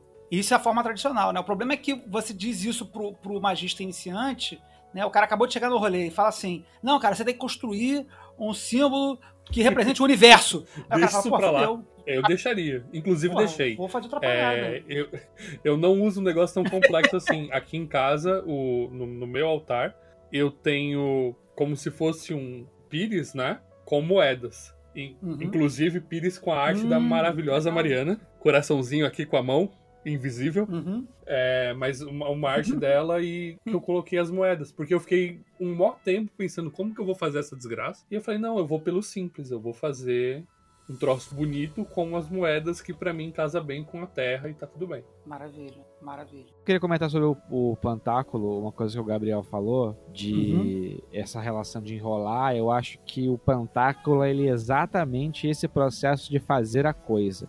E é muito comum na nossa comunidade, se, quando se vê de frente a fazer a coisa trabalhosa, que é típica do, do, do, elemento de ficar fazendo, fazendo e arando a terra tal, a gente fala assim, ah, deixa pra lá, dá muito trabalho. E isso é justamente o que acontece quando a gente fala assim, ah, vou pintar um disco, vou fazer um disco de cera. Isso assim, ah, depois eu faço, deixa eu fazer as outras coisas, vai protelando, protelando, protelando. O que é interessante você falar isso no, justamente na parte do pantáculo em que o pantáculo, é, é, é, por ser símbolo da terra, ele também é símbolo do trabalho, da terra, do arado, da plantação, do cultivo, do suor. E é bacana você ter lembrado disso no, no justamente do pantáculo, porque isso é uma verdade para todos os elementos, para todas as armas. Né? Fazer uma adaga do próprio braço é, é trabalhoso, inclusive mais trabalhoso do que fazer o pantáculo, ou não? Então, eu acho que na prática, é vai variar, mas é, simbolicamente eu acho que fazer o pantáculo é sempre muito mais difícil do que fazer as outras armas. Hum. Porque é o desafio do trabalho. É, é, é meio que assim, a sua sombra do trabalho vai ficar falando, ah, não faz não, não precisa não. E talvez assim, quando você for fazer a daga, talvez você tenha outras sombras que vão tipo falar assim, ah, talvez não fique tão bom assim, ou, ou qualquer outra coisa mas que vão ser uma dinâmica que não vai envolver diretamente a feitura. Eu acho que o ordalho do pantáculo é também essa inércia de ficar, deixa pra lá, amanhã eu faço, amanhã eu compro a cera. assim, porra, meses que eu falei, amanhã Boa. eu compro a cera, sabe? É, sobre a cunha. A cunha onde você, você escreve as coisas. Né? Então, bem por mal, o hobby pode ser um lado de que você es- desenha uma camiseta. ah, embora que tenha arma mágica, né? Que você vai usar para outras coisas. Mas aí, como a gente está acostumado com é o re final, nem todo pantáculo ele é só um quadradinho que a gente pinta. O que a gente faz e Uhum. constrói. É, como a gente está falando do elemento terra, que é o final, ele é o que mais também tem como opção ter diversas opções. Você pode ter diversas cunhas. Assim, eu sou o Zé Parafernália, eu tenho tipo duas adagas, quatro varinha, um monte de taça, mas pontualmente o elemento terra, ele cabe muitas opções. Embora você, se- você seja um só, dá pra você ter opções diferentes do mesmo material, porque nem tudo vai ser feito pro mesmo trabalho. Então, às vezes ca- cabe moedas diferentes para cada trabalho. É o que mais aceita opções. Então, é muito de, ana- de an- analisar, tipo, tem que ser esse, tem que ser aquele. E se tem um elemento que aceita muitas opções e opções ao mesmo tempo, é o elemento terra. É. Quer falar, assim, em resumo, numa tweetada, você pode, é, dos elementos clássicos, esse é o elemento que você pode ter mais opções. É isso. Entendi. E aí, com isso você quer dizer também, por exemplo, o, o robe poderia ser uma forma de pantáculo, é isso? O Robe, uma tela, é o que mais. A, a tabela dos elementos de Enochiano é o que mais tem opção de elemento terra. Porque está concretizando. Então, enquanto os outros. peraí, re- Então, peraí, calma aí. Calma aí, calma aí. Aí você tocou num negócio aqui que, que eu achei interessante, que é uma provocação. Vamos lá. Que é, que a gente. Que é, que é pra, pra onde a gente vai começar a caminhar o assunto agora mesmo. Foi até interessante você ter dito isso. A gente fechou as quatro armas elementais. Mas você falou, Breno, é, e eu não vou discordar a princípio, mas você falou das, das, ta- da- da- das placas cintilantes, de, de- de- das placas cintilantes ou das tábuas enoquianas como representantes do elemento terra. Mas as placas enoquianas, elas possuem elementos específicos para ela. Como é que concilia isso aí? O comentário do Breno foi muito interessante sobre associar as tábuas ao elemento terra, porque originalmente as tábuas eh, se chamava grande tabela e era só uma tabela que existia num papiro que o John Dee fez. Isso era aí lá em 1580 e pouquinhos. E o sistema enoquiano ganhou notoriedade, preencheu a nossa imaginação a partir da Golden Dawn. E na Golden Dawn, uma das coisas que a pessoa se defrontava, o primeiro contato que a Golden Dawn tinha de Enochiano era quando você era iniciado no grau de Zelator, você era, era demonstrado para você um objeto que era uma fração da tábua enoquiana de um jeito todo colorido. E esse objeto era quase que um objeto místico. E eu acho que é, isso acabou imbuído no nosso imaginário mágico da tradição esotérica ocidental e até hoje a ideia das tábuas enoquianas é muito mais relacionada a esse, conjunto de quatro objetos que tem um monte de letra e não sei o que, do que necessariamente num desenho que está num pedaço de papel. Mas você acha que então, isso surge na Golden Dawn, essa ideia de tábua enoquiana enquanto objeto? Sim, sim, não. Eu tenho certeza que surge na, na, na Golden Dawn, porque antes disso no D era só uma tabela que ele tinha lá no papel. E essa tabela servia para você. Tinha certas funções. Você vai extrair isso vai conectar aqui, vai conectar ali. Mas de forma nenhuma tinha uma concepção, primeiro, de dividir aquilo é, em quatro coisas separadas. O D sabia que aquilo tinham quatro quadrantes, mas a tábua era uma só. Era uma grande tabela, na verdade, né? E aí a Golden Dawn cria essas tábuas, que são coisas separadas, e elas são apresentadas ao iniciado, quase como um mistério revelado. E eu acho que elas ganham aí um elemento muito maior de item mágico do que elas tinham como ideia no sistema do Di. E é bonito dentro do sistema da, da Golden Dawn, porque o, o sistema da Golden Dawn dentro dos graus exteriores, ele é tudo em preto e branco. E tudo que é mágico e bonito é colorido. Então é esse desvelar do colorido em cada grau é um negócio tipo muito bonito. Se for parar para pensar, ali tem cor, mas você vai chegar lá, sabe? É tanto que no, no, no grau de adepto, né? Quando a pessoa chega no grau de adepto, é, adepto adeptus minor na Golden Dawn, né? Ela, ela sai né, de dentro da Câmara dos Adeptos, que é um troço extremamente colorido. Aquela câmara de sete lados, toda colorida do, do, do chão ao teto, né? Porque é ali que ela está tendo contato de fato com a totalidade do universo, vamos dizer assim, né? Que antes ela vai sendo revelada aos pouquinhos dos graus, né? Vê um, vê um pedacinho aqui no, no, no grau do, do elemento terra, depois vê um pedacinho ali no grau do elemento ar e assim vai indo. Eu fico meio, meio triste. Não sei se isso vai chegar pro, pra edição final, mas eu fico meio triste que, tipo. Cara, é tão bonito isso, você tá toda trabalhando mentalmente as cores e um cara falando pra você: olha, isso aqui é vermelho, isso aqui é azul. Aí você chega no, no Volt e vê aquilo pá na sua cara, tipo, pra caralho. Aquilo deve derreter um cérebro, assim, de uma forma. Mas já seis anos de preto e branco, imaginando as cores. aí você vê o Volt. Cara, aquilo deve derreter cérebro de uma forma. Muito bom. Devia ser impactante pra caralho mesmo. Pra aproveitar que a gente tá embalando o assunto, eu lembrei de um negócio interessante. O Flávio citou o Carol no começo dessa conversa, e o Carol propõe uma brincadeira no Liber Caos que eu acho muito legal. É, que chama Monastismo do Caos. Mais ou menos alguma coisa assim traduzida, né? É, mas que é, tipo, você pegar um dos elementos do, das armas mágicas e você se propor a carregar ele por algum tempo. Carregar ele com você, do seu lado, no seu corpo, por algum tempo. E aí aquilo deixa de ser só uma ideia e ganha uma materialidade foda. Eu acho isso muito bacana como prática. Bacana esse exercício. Essa coisa de carregar pelo momento, eu tava no Chile quando começou as brigas civis, né? Por lá, eu tava com algumas moedas que eu saberia que eu não ia conseguir trocar. E aí no meio da treta, eu cheguei pra um policial do Chile, armado daquele jeito camuflado tudo mais, e pedi pra ele fazer uma reza de proteção, que eu tava indo. Sou brasileiro, tô fazendo tu turismo. Pô, me ajuda aí. E aí o, e o, e o soldado fez uma, fez uma cunha, fez um pantáculo super de Geburá, super de guerra, tipo, me defenda dos meus, imini, dos meus inimigos tudo mais. Aí eu guardei no bolso, peguei uma outra moeda, foi até a galera mais anarquista e comunista que tava fazendo, tipo, a um quarteirão de distância o outro lado. Falei, cara, tô indo embora amanhã, aqui tá uma moeda, você faz uma reza pra essa moeda pra, de, de resistência? E aí tinha uns três caras do Chile que eram indígenas, eles fizeram uma reza, tipo, numa língua que eu não conheço.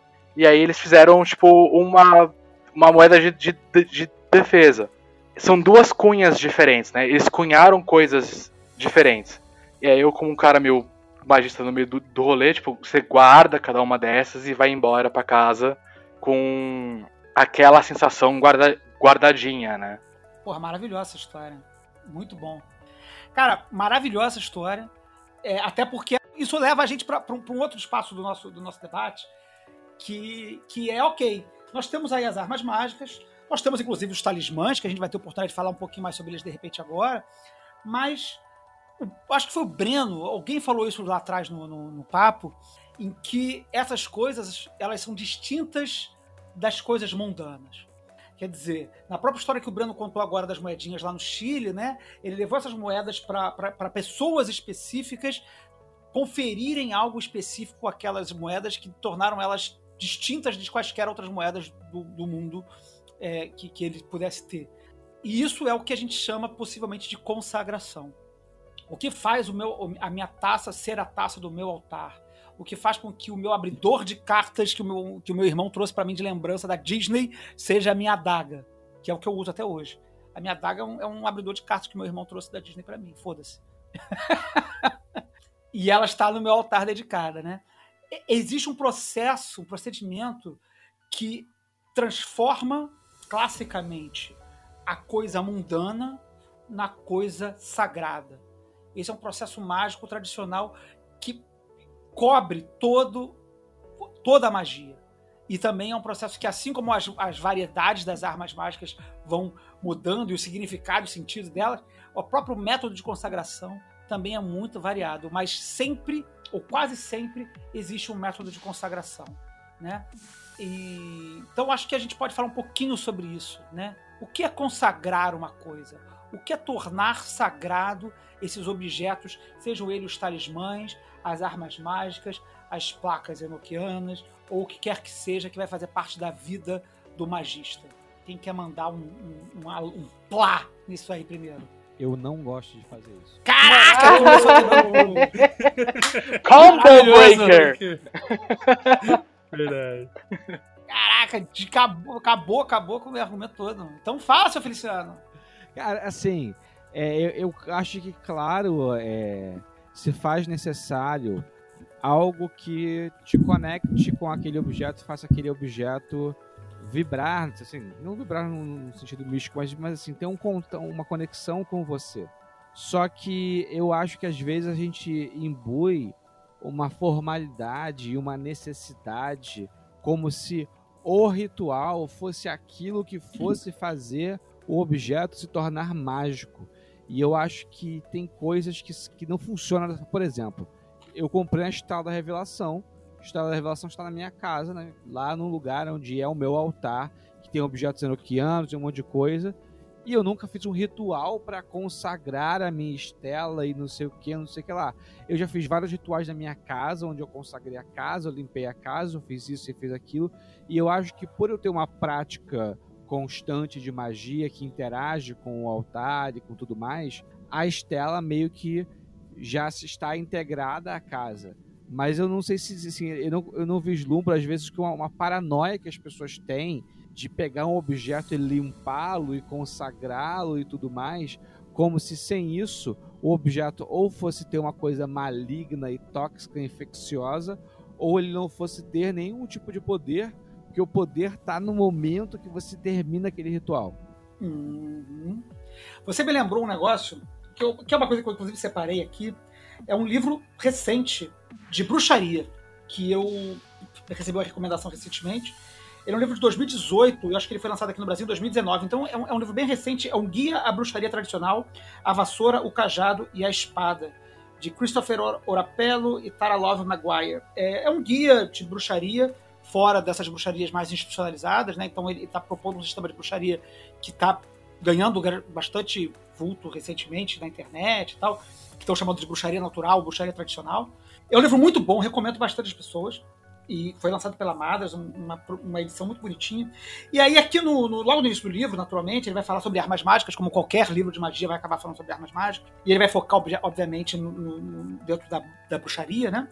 E aí eu fui procurar aqui, pô, como é que será que a galera aqui da bruxaria tradicional vai fazer essa parte de consagração, né? E aí aqui no, no, no- no início do capítulo que vai falar sobre, sobre armas mágicas, sobre objetos mágicos, né? Que vai, fi- vai focar na vassoura, no cajado, na espada, ele diz assim, eles, né, o casal, né? Embora existam métodos formais para obter alguns desses itens, não há nenhum ritual de purificação ou consagração recomendado ou apresentado. Acreditamos que a bruxaria é mais literal do que figurativa em sua execução.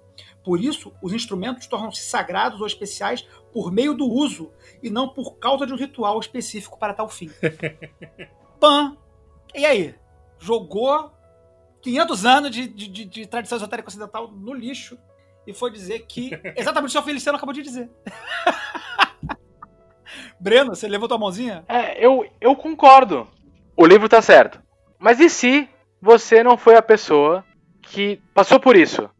E você precisa daquilo? Como faz? Como assim? Desenvolve melhor, não entendi a pergunta. Eu acho, eu acho que eu entendi sim. Fala, eu Gabriel, acho que Entendeu? é, às vezes, né, quando a gente. É lógico que a gente tá falando de, de- da importância ou do, do dever de ser consagrado algo ou não. Eu concordo em muitos pontos aí com, com o que o Sr. Feliciano falou e com que, com que o livro fala também, mas eu acho que a cerimônia de consagração ela marca, como toda cerimônia de consagração, um momento onde aquilo deixa de ser mundano e passa a ser sagrado. É, é esse o objetivo da cerimônia no geral. E tem gente que precisa dessa marcação de tempo. Tem uma hora, assim, pode não ser todo mundo, né? Se a pessoa vive uma vida mágica, se ela tá praticando o tempo todo, talvez não seja necessária uma consagração de algum objeto. Mas se você tá ali precisando daquele Uhum. momento, tipo de, não, isso daqui agora pra mim é importante. Talvez seja a hora de você fazer uma cerimônia de consagração pra alguma coisa. Você pode ter uma faca e ele vai funcionar, né? Porque há, há anos usa aquela faca pra coisas. Ou como você colocou, né? Que é o que eu chamo de fase do fakir. Veio pra você aquilo é importante e é único. Mas você fala assim, vou pegar essa faca, vou chamar ela de Senhor Faquinha. E o Senhor Faquinha vai fazer tais coisas. Você consegue rápido a efetividade, porque o Senhor Faquinha vai fazer o, o trabalho de arma do ar. Né? É, acho que é mais precisado quando você precisa, tipo, pra ontem. Não, não, não deu tempo de criar a sua faca que faz tudo, que tem N histórias. Às vezes o Senhor Faquinha já resolve, Sim. sabe? É, e eu acho que assim, quando a gente tá falando do, do ponto mais, É o- mais dentro da nossa curva, né? Mais dentro da nossa sociedade, a missa, qualquer missa, é, um, é uma cerimônia de consagração, onde você pega um pedaço de pão e um vinho qualquer e eles viram o corpo da divindade. Então, de repente, você deu importância pro mundano. Uhum. Mas eu acho que o ponto é o seguinte: não é porque é obrigatório que as pessoas estão proibidas de fazer. Assim, acho que cada um tem que fazer o que funciona para si. O lance é que é, é, eu tô, como sempre, insurgindo contra o policiamento de prática, de, de, de, de, de dogma de falar assim: ah, sempre foi assim, tradicionalmente assim, portanto, quem não faz é menos legítimo da, da, da tradição. E eu acho que isso é, é uma ruptura que a gente tem que é, trazer, justamente porque é sensível isso, de que se você usar o objeto todo dia, você vai gerar uma intimidade com ele, que a falta de uma outorga, de um papelzinho dizendo que você passou numa cerimônia, não vai dizer, não vai conversar com a sua intimidade é, do dia a dia. E eu acho que talvez seja mais produtivo se a pessoa pode escolher focar em um ou em outro, que é ou carregar a sua adaga mágica todos os dias para o trabalho durante um mês, ou fazer uma cerimônia, eu sugiro que ela carregue a adaga, até porque ela vai passar a pensar em várias coisas da vida dela por estar com uma adaga carregando. Agora, se ela não pode fazer isso e tem a opção de fazer a cerimônia, por favor, vai lá, curte cerimônia, adoro fazer a cerimônia. Então eu acho que as pessoas têm que fazer o que funciona para elas. Muito bom. Curto. Eu, eu gosto, eu, eu curto o rolê de cerimônia, né? Eu, eu pra mim é, é, é um negócio que, que, talvez pelo apelo teatral da cerimônia, me toca pessoalmente, né? Então, assim, tô falando assim, da minha experiência. Então, eu gosto de consagrar as coisas. Agora, também não consagro tudo, né? Eu acho que tem um, tem um limite também aí saudável de você não ficar noiado das coisas, né? Porque senão, né, você- você acaba. E eu acho que é, que é isso interessante do que o senhor falou, senhor Feliciano. É melhor fazer com o que tem e com o que dá do que não fazer porque não cumpriu uma série de requisitos. Eu acho que isso é, é- é distinto. E eu acho que isso que o, que o livro do Guia da Bruxaria Tradicional fala e que a gente conversou aqui agora, que você trouxe, abrindo o assunto, seu Feliciano, eu acho que isso é muito interessante, né? Que o, o uso torna a coisa sagrada. né? Que eu acho que é como as coisas começaram, inclusive. É, é, é, e aí a gente pode pensar, por exemplo, nas relíquias religiosas. Elas não foram originalmente consagradas para se tornarem relíquias, elas se tornaram relíquias porque o uso ou a história delas tornaram elas relíquias. E aí eu vou puxar, deixa eu puxar uma, uma cordinha aqui que eu acho que vai encaixar muito bem com esse, com esse ponto, que é a importância do hobby mágico, inclusive como um, um, um impacto psico- psicológico que causa você ter uma indumentária que você só usa naqueles momentos que você está assim, super inspirado para fazer a magia, não sei o quê, e o quanto que ao longo do tempo isso faz com que quando você toca no hobby, quando você olha, quando você pensa no hobby, às vezes as pessoas sonham que estão de hobby, sabe? Muito comum a pessoa sonhar que está de hobby, como isso impacta na pessoa. E é uma coisa que às vezes muito dificilmente a pessoa consagra um hobby. Acho que é mais o uso que vai fazendo ela cada vez estar mais carregada com aquilo. Boa, boa.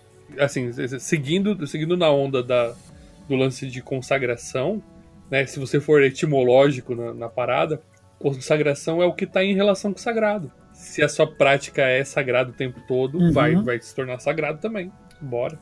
Achei um ponto possível para bater, debater para o nosso interlocutor que pode estar ouvindo de uma forma diferente. É óbvio, é assim, a gente tem uma. O hobby em si, né? Ele também é uma ferramenta. Então ela pode ter ou não ter. Eu faço vários rituais pelados, por exemplo. Mas a prática de ter um hobby, eu, aí que eu entro total e eu super gosto das roupas, da, da rouparalha toda, ela justamente ela te dá esse senso de importância. Você põe um hobby branco, você vai ter um momento de ver o, o todo. Se você tem um hobby preto, você vai invocar. Mas para quem também não quer ter um hobby, ah, não vale a pena gastar essa grana, o uso é, diligente dos hobbies e das cores dos hobbies, ela dá essa consagralidade quase que inerente, né? Eu não sei se me dá um hobby azul para fazer uma invocação, eu não sei fazer, mas um hobby preto ele, ele traz isso. O hobby branco ele vai me dar a meditação e o sagrado e o todo e, o, e a luz. É, o quanto que do fi- o quanto do figurino não é o ator. Quanto ator ruim não é só Cara, um eu tenho, figurino tipo, diferente e, e tá indo embora. Figurino faz muita parte. É, Eu, eu tenho uma coisa meio besta, porque eu gosto de pintar o meu hobby durante o ritual. Eu tenho, tipo, eu tenho uns seis hobbies, assim. Eu, o meu hobby preto, tipo assim, eu vou tacando tinta. Eu queria É, dar um, um- um atestado de fé É, que Uhum. costura essas duas coisas, a história do hobby e a história do, do pantáculo, enquanto uma coisa que o, o seu ordalho em produzi-la diz respeito ao a su- seu trabalho com o elemento, né? Que eu fui mandar fazer um hobby para A e aí a pessoa que fez o hobby era uma pessoa bem recomendada, mas que já tinham me falado que era uma pessoa enrolada. Aí eu encomendei a pessoa falou assim: não, olha, é, dia tal eu vou te mandar foto. Aí beleza, chegava dia tal, falava assim: pô, e aí, Fulana, como é que tá? Aí não respondia. Aí dava tipo uma semana, pô, Fulana, e aí? Ah, não, desculpa, eu tive um problema, mas semana que vem eu vou te mandar a foto. Aí isso, tipo assim, ô Fulana, nada. E aí a situação começou a ficar tensa, porque o problema não era nem que a pessoa falava: olha é, eu só vou poder te entregar daqui a um mês e eu sinto muito. A pessoa sempre fala, tipo assim, ah, daqui a uma semana e sumia, e aí não respondia, e aí voltava, e aí ficava nesse vai e vem. Até que chegou o momento que é uma pessoa que, o- que o Breno conhecia, eu falei, Breno, eu vou na polícia e eu vou fazer a denúncia contra de estelionato com essa mulher, porque eu já tinha pago o Rob, eu já tinha pago. E aí eu falei, olha, isso aí é estelionato, brother, e não vai ficar assim. Eu já falei com a mulher várias vezes, não sei o quê. E aí, quando eu falei isso com o Breno, Breno se mobilizou e aí foi na casa da mulher e buscou meu hobby que tava pronto. Cara, pô, o, brother- o Rob tava pronto, cara. Tava, tava, assim, não sei se o hobby tava pronto ou se o Breno explicou a situação pra ela e ela falou: "Tá, então daqui a 48 horas eu te dou o hobby pronto". Alguma coisa, talvez, talvez ele possa explicar melhor essa, essa Um pouco dos dois. anedota. Eu falei, um pouco dos dois. Eu vou passar amanhã na sua casa e é bom que esse hobby esteja pronto. Fantástico. E Caralho. eu acho que isso foi legal também, foi, foi uma manifestação. Tanto de que pra- pra mim foi muito difícil fazer isso. Eu queria muito acreditar na boa fé. Eu sempre queria, tipo assim, pô, eu entendo que você tá com problema, pode ser, eu sei que a vida é difícil. E eu sempre sendo, tipo, super solícito e solidário. E aí, tipo, tava me desgastando muito emocionalmente e eu não sabia o que fazer. E aí, tipo assim, achei essa solução extrema. E aí, no final das contas, a minha solução extrema, por um lado, resolveu. E por outro, também permitiu que o Breno agisse positivamente nessa situação e apaziguasse ela. Eu tive uma história parecida, mas não com esse elemento, mas com o chicote das armas alquímicas. Eu consegui a, a- corrente fácil, consegui o, o atame fácil, aí o chicote, meu Deus do céu, eu não conseguia a, pegar o chicote. Aí eu comecei a, pensar pra dentro, falei, cara, quando que eu sou uma pessoa que fala merda um do outro e sou dis- disruptivo? Aí eu vi que eu não era, sabe assim? Quanto que eu sou deselegante e separo as coisas? Aí eu tive que fazer um trabalho, tipo, interno, e, tipo, falar com as pessoas, e ver onde eu tava sendo muito bacana. Eu passei, tipo, três meses vendo que eu fui, tipo, muito bacana com as pessoas do que devia, Aí, tipo, fiz um block, apareceu um chicote na minha frente, de uma amiga minha que era de BSM e não queria mais algo que fosse velho dela. Eu falei, aqui tá meu chicote. Eu ainda não aprendi direito a usar o sulfur, mas estamos trabalhando. É Achei muito- pergunta, né? Quando é que o Breno bota a pilha errada? O Breno tem a pessoa botar a pilha boa. É, a Brena, a Brena é a pessoa mais, mais fofa do mundo que eu conheço. Mas essa, essa, essa. Cara, é muito maneiro que você contou, Breno. Curti pra caralho, porque é, é, é meio tangencial no assunto e, e não é, né? É tipo assim, o, obje- o próprio processo de, ob- de conseguir uma arma mágica específica, como por exemplo, no caso, né, você precisou do chicote pra, pra, como, a- como a- as armas alquímicas, né? Como isso pode simbolizar uma jornada individual. Porque assim, né? E isso conecta lá no início do papo sobre a dificuldade ou não de obter uma arma mágica, é sobre ir na floresta catar o, o- o- ramo de aveleiro ou não, enfim, né? Sobre como isso pode ser significativo do que, que aquele, aquele objeto é, é, no universo simbólico dele tem a ver com a sua própria jornada. Isso é Nossa. interessante pra caramba. Tem- Isso rende várias anotações de diário, com certeza. de moleque, Não. de adolescente, quando comecei os rolês do- de, de esoterismo, que eu fui fazer um ritual e o ritual era assim: você tinha uma preparação, uns banhos e lá lá lá, e depois você ia à noite, era, tinha que ser na noite de São João, procurar por, um, por uma semente de uma árvore, que ela, ela dropa umas sementinhas e tal, que tipo era uma árvore relacionada a São João também eu fiz todo o corre do ritual. Eu fui atrás do- dos banhos, das ervas que precisava. Eu corri atrás de tudo e preparei o ritual para tipo oito pessoas. Quando o ritual foi feito, só eu encontrei a semente, que era tipo o símbolo da boa sorte. Ninguém mais. Irado. Aí, aí. Todo mundo tava, tava, tava devendo. Tava devendo no astral. Os engenheiros Tava do com, karma com não dívida. no- é, rapaz. Os engenheiros do karma falaram assim: não, só, só o digno de verdade aqui é o Gabriel, é ele que vai achar essa porra. Aí vai ficar todo mundo pendente aí de, de, de- regularização da, do Serasa Astral posteriormente aí pra achar a sementinha. ah, muito bom. Irado. Irado. Cara, mas assim, pra, pra dar uma cobertura total pro assunto, mesmo que assim a gente tenha pa- passado por esse papo de, de uso, com- uso como forma de consagração, eu acho que é legal a gente falar sobre a forma tradicional de consagração das coisas. Né? Quer dizer, existe uma, uma tradição em tornar as coisas sagradas, é, e, especialmente, e, assim, e aí fazendo um recorte das armas mágicas, daquelas que estão no altar, da, das telas do Senhor Feliciano e tal. Mas, por exemplo, talismã, magia talismânica é essencialmente um processo de consagração. Né? Eu acredito que, que isso a gente possa concordar ou não, Senhor Feliciano. Também não. Só fazer o desenho tá bom. Não, não, eu acho que eu acho que envolve em, em alguma forma você trocar e intencionar. Desenvolve aí pra mim. Eu acho Essa que é- ideia. é- é- não sei muito bem, mas eu, eu acho que é como se tem que ter um- um- uma interação com algo que tá fora de você. É tipo assim, é como se fosse um eco que, que vai e volta. Tem que bater em algum lugar e voltar reverberando da forma adequada. Eu acho que não dá pra pensar num processo em que não haja pelo menos esse eco, onde você joga um negócio na direção esperando que isso é, reflita num- numa frequência que você tem uma ideia de qual vai ser.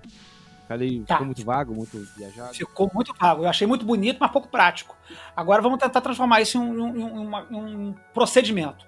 Não que a gente vai dar aula aqui de, de consagração, não é isso que eu quero dizer, né? Mas assim, o que que tecnicamente você considera que é importante nesse processo de produzir esse eco, ou essa imantação, Show, ou esse reflexo? Objetivamente. Uhum. Limpeza do ambiente para que é, você tenha certeza de que a sua interação com o objeto é apenas da- do objeto com você e você com o objeto.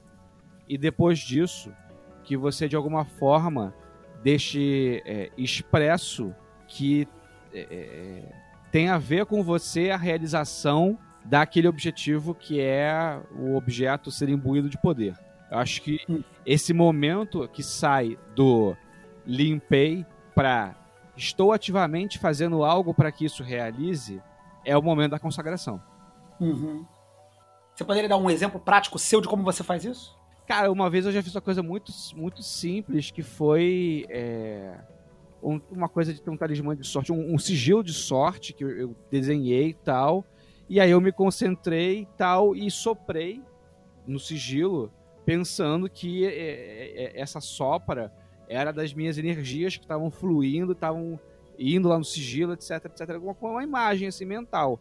isso foi o suficiente para eu conseguir atingir o resultado que eu queria. Uhum. Uhum.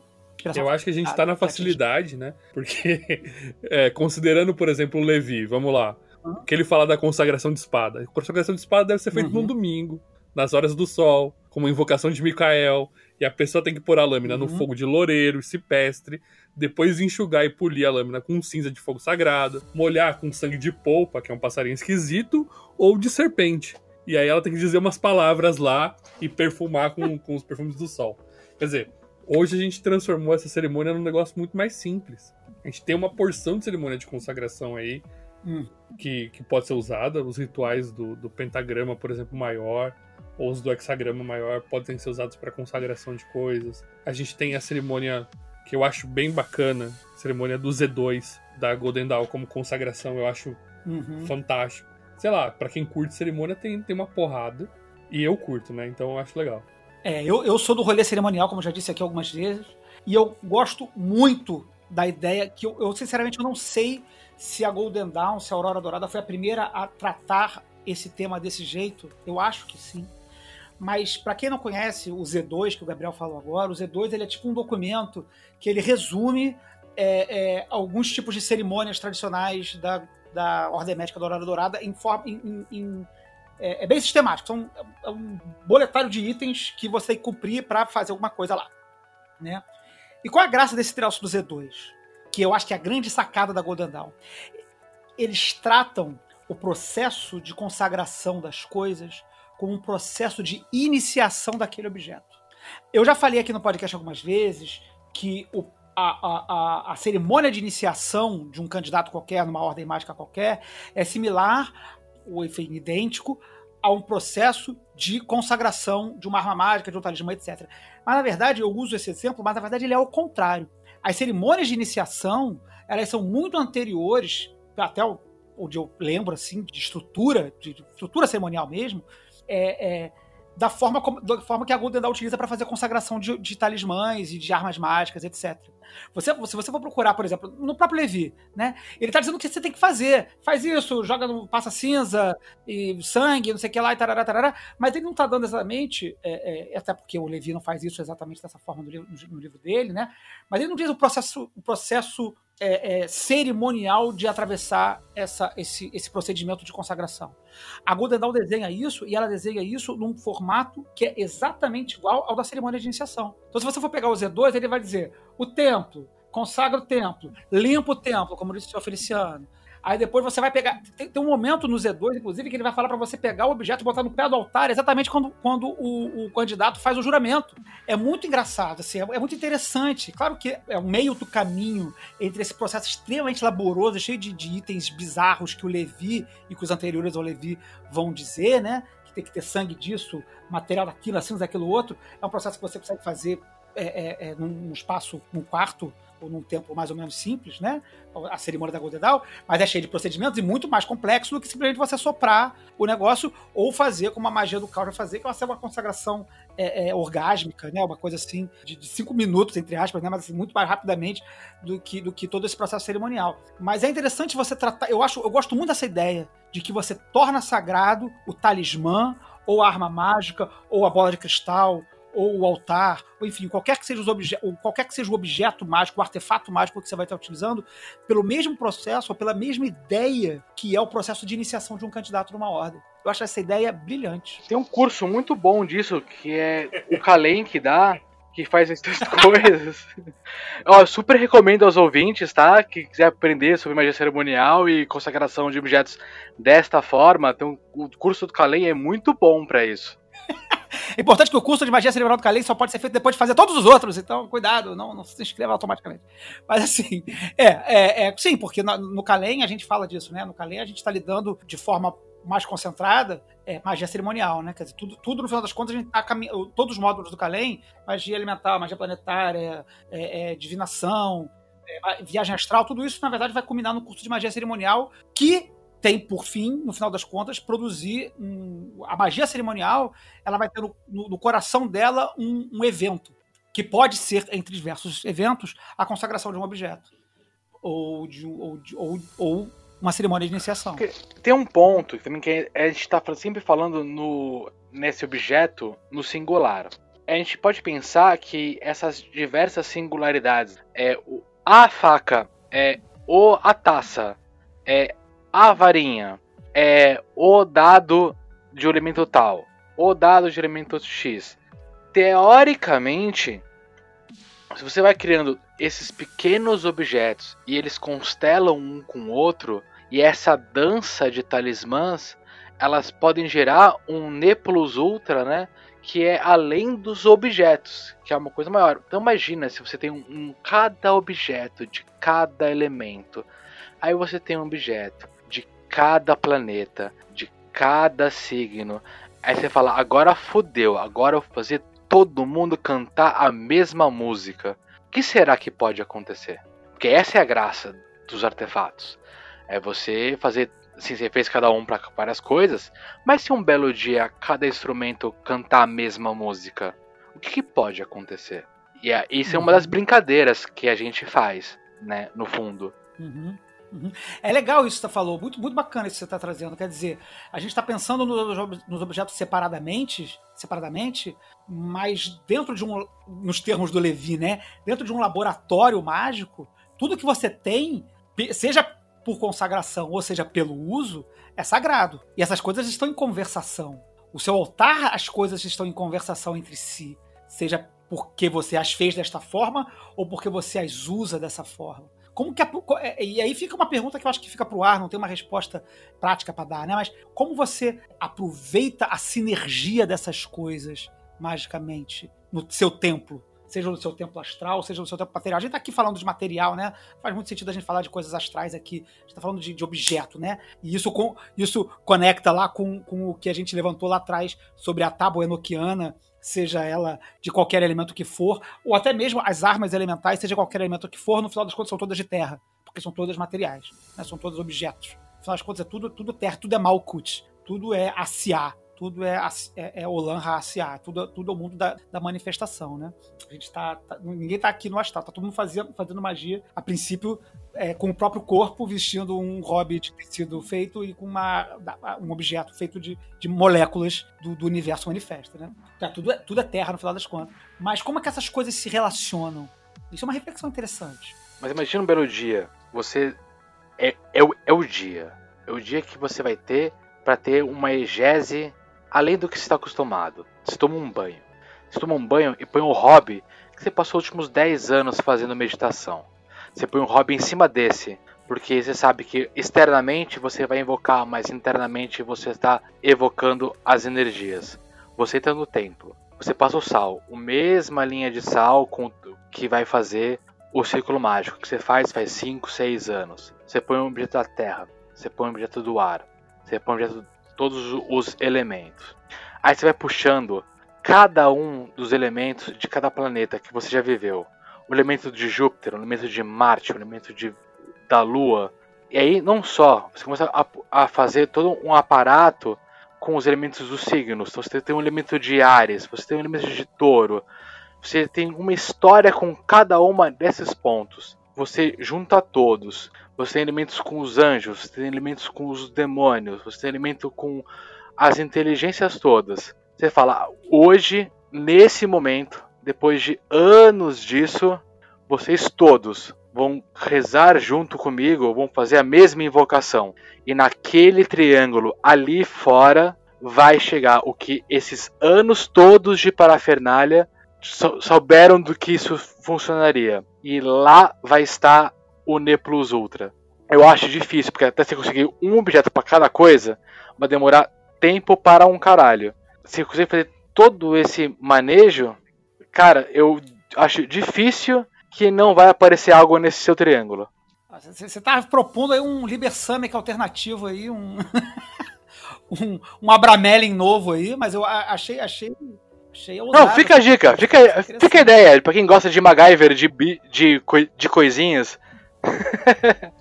Fica um projeto aí pra, pra quem quiser se empenhar nele aí. Mas ponha no diário e conta pra gente, por favor, porque não pode perder a história. O que me leva ao, ao último tópico aqui do nosso debate, é, para além da consagração, mas retornando à ideia dos objetos mágicos, né? É, o diário ou os livros eles são objetos mágicos em si, eles são artefatos mágicos. Talvez mais pontualmente o diário, mas livros também, livros sagrados. Tem, tem, tem alguns livros da, da Scarlet Imprint, se eu não me engano, que vem junto com aquelas hastezinhas para você virar as páginas sem tocar, que é um, um, uma tradição, se eu não me engano, judaica, né, para você não tocar nos, no, nas folhas do livro santo. Você usa uma, uma, que tem um dedinho para você não tocar no livro. Já viram isso?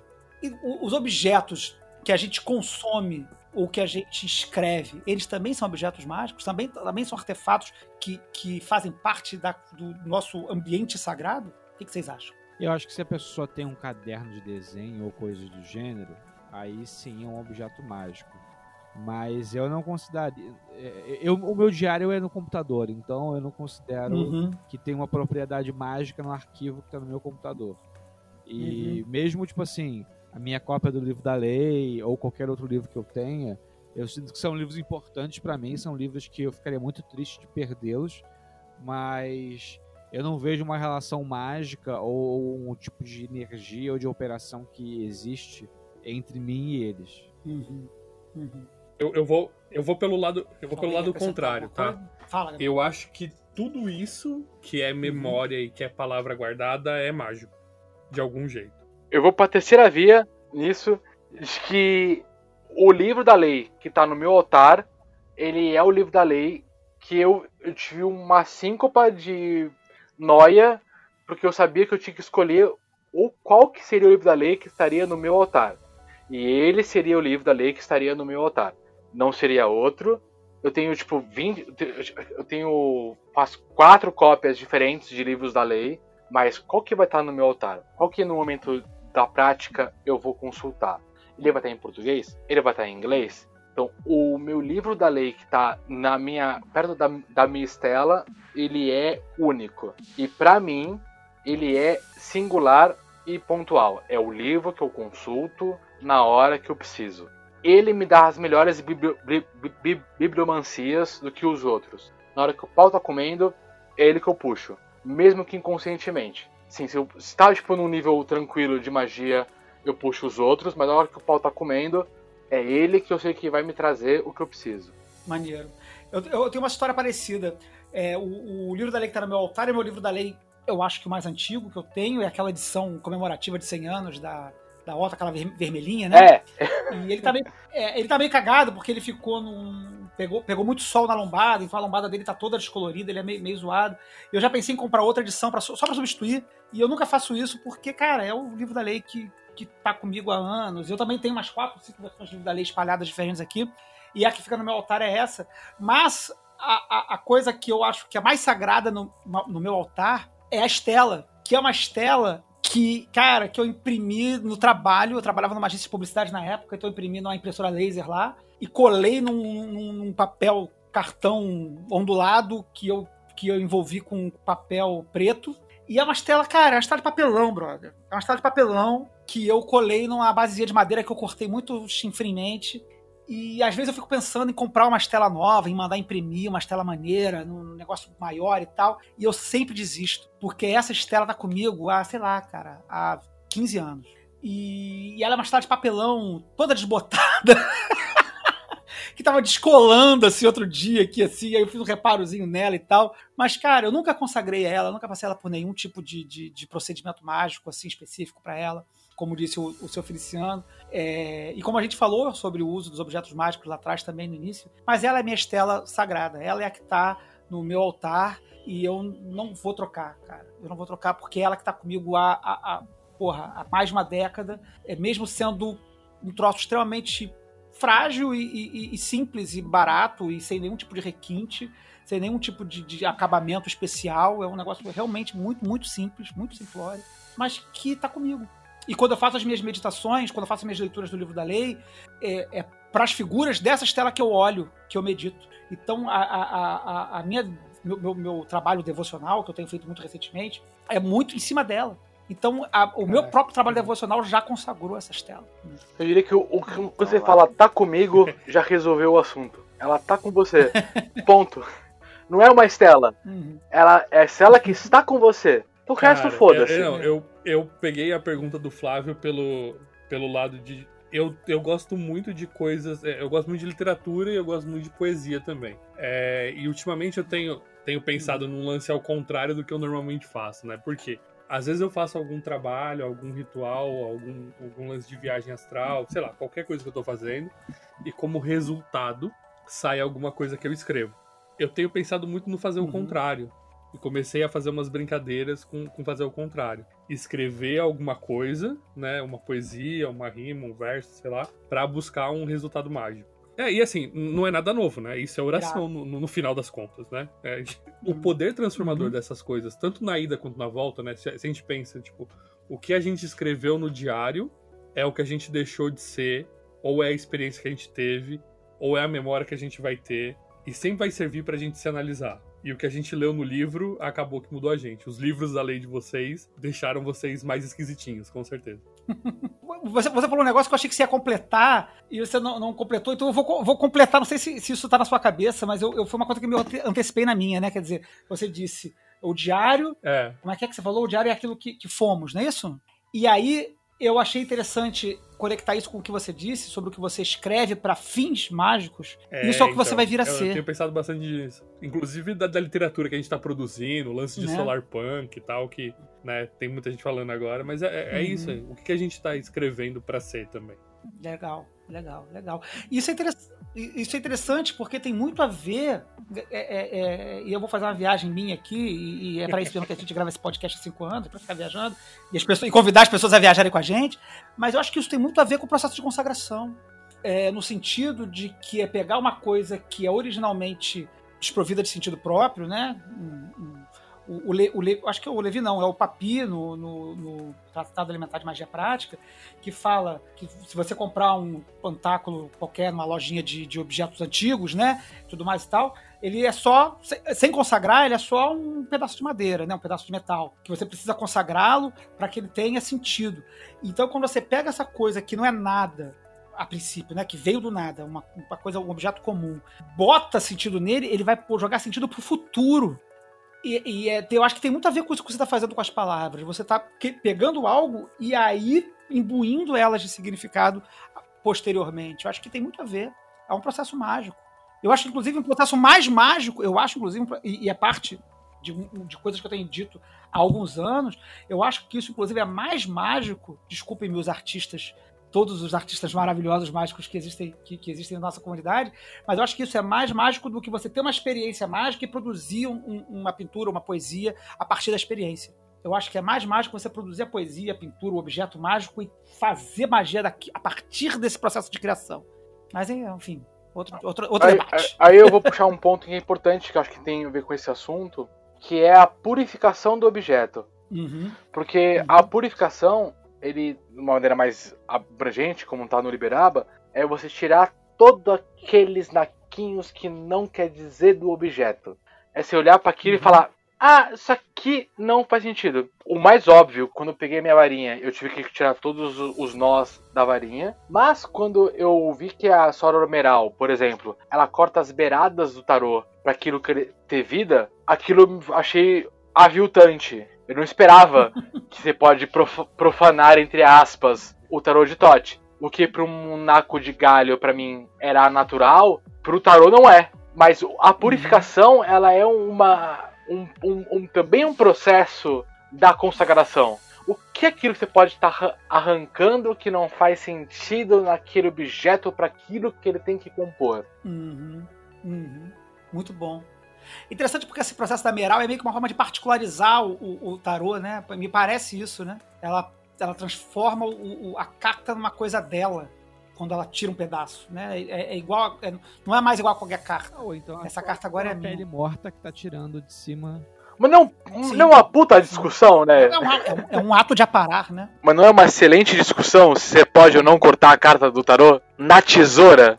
Se quiser, Em tese né? pode. O, pro- o pro- é, se quiser. O problema é que isso, assim, no tarô pontualmente, corre o risco de você marcar a carta, né? Mas assim, para além desse aspecto prático, eu acho interessante isso, de você manipular as coisas, né? É uma forma de marcação. A gente tá falando tanto de aspectos tão sagrados, de consagração, né? De, de cerimônia e de iniciação, etc, etc. Mas às vezes um, um ato super mundano, como por exemplo, tirar um pedaço fora ou desenhar uma coisa por cima, né, com lápis, escrever o nome no livro, isso não é consagrar, de certa forma? Claro que a gente tem, tem que tomar muito cuidado com esse tipo de, de, de frase, né? Porque parece que qualquer coisa é qualquer coisa e eu não concordo com isso. Acho que as coisas são coisas mais ou menos delineadas, né?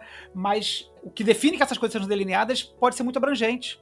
Então não é só porque você escreveu o nome na capa de um livro ou cortou a carta do tarô que você deixou ela sagrada, mas a intenção, o procedimento, o, o, o porquê, é, o como isso está acontecendo é que eu acho que vai se envolver na, no ato de consagrar e de tornar aquele objeto distinto do mundo, né? Mas, sagrado. mas, mas quiçá é no momento da purificação, quando você corta aquilo que é do objeto, aquilo que não é, que também dá um, uma cepa ali de discurso narrativo para aquele objeto de se vale a pena ou não. Porque se, é- Uhum. é, assim, óbvio, ele tá falando de um tarô, né? Eu fiz toda uma narrativa para falar de um tarô de uma pessoa específica. Mas e se a, a minha espada ela não, não tem ponta, eu vou quebrar a ponta da espada? Ou a minha taça será de um certo jeito? Onde se, se há, há uma consagração, há uma purificação. Então, Uhum. como que a gente pode também brincar? Purificação nunca é bonita, né? Sempre é dolorida, porque você tá tirando. Uma hora você Uhum. fala, ah, eu não sei o que eu quero, né? Então é, é, é fácil falar lúdico, mas na hora de purificar as coisas nem tão, não, não é tão fácil. Uhum. Então, é interessante isso que você está falando, porque está trazendo um- uma ideia que eu acho que fecha bem o, o nosso assunto, amarra bastante, de uma forma bem legal, porque a gente falou muito de consagração e não falou de purificação, e você está trazendo a ideia da purificação para gente, né? Que ela antecede a consagração. Então, purificar, de uma forma geral, né, quer dizer, na- nas cerimônias da Golden Dawn, por exemplo, nas cerimônias da Ordem Hermética Dourada Dourada, é, os procedimentos são sempre em par, né? Você purifica e consagra. Purifica com água e consagra com fogo. E purificar tem esse, esse, esse aspecto de lavar, que tem esse aspecto de retirar, né? Como você puxou do Liberaba, né?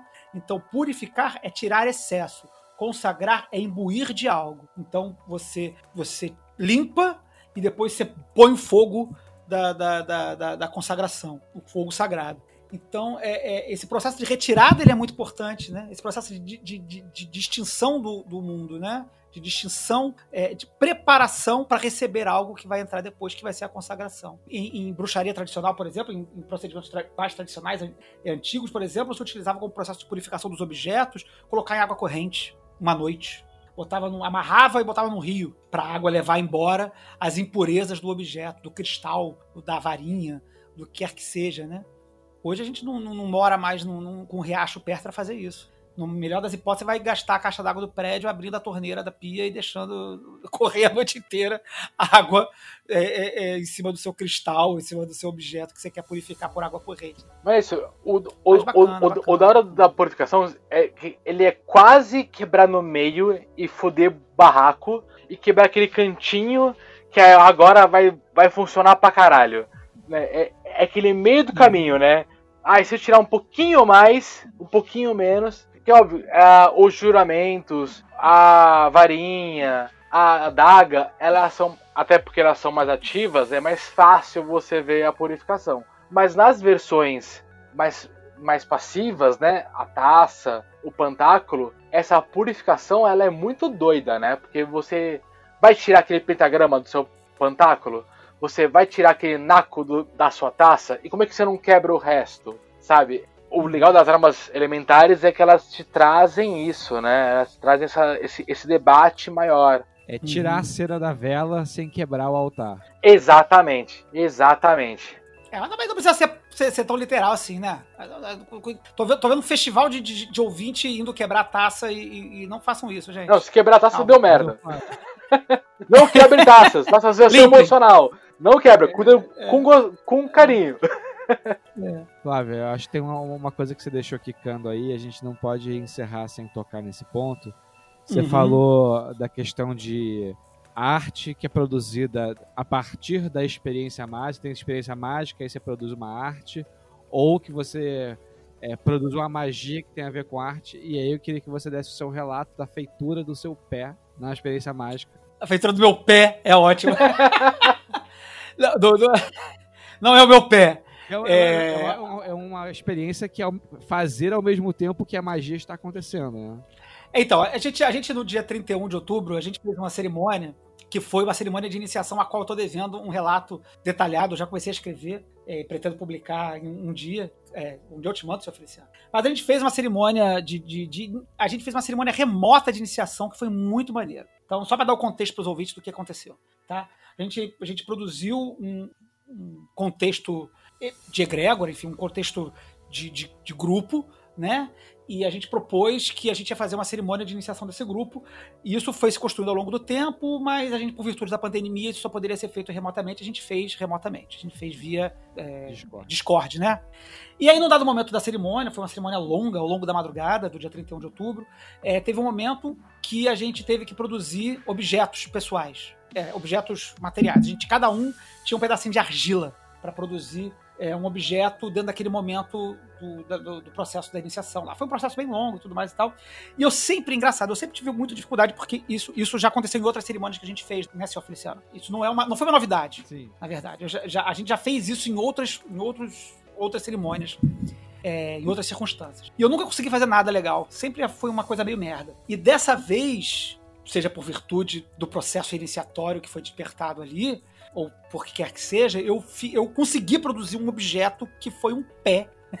um pezinho com três dedos. Da E hora. ele teve três dedos. Hã? Da hora. Foi?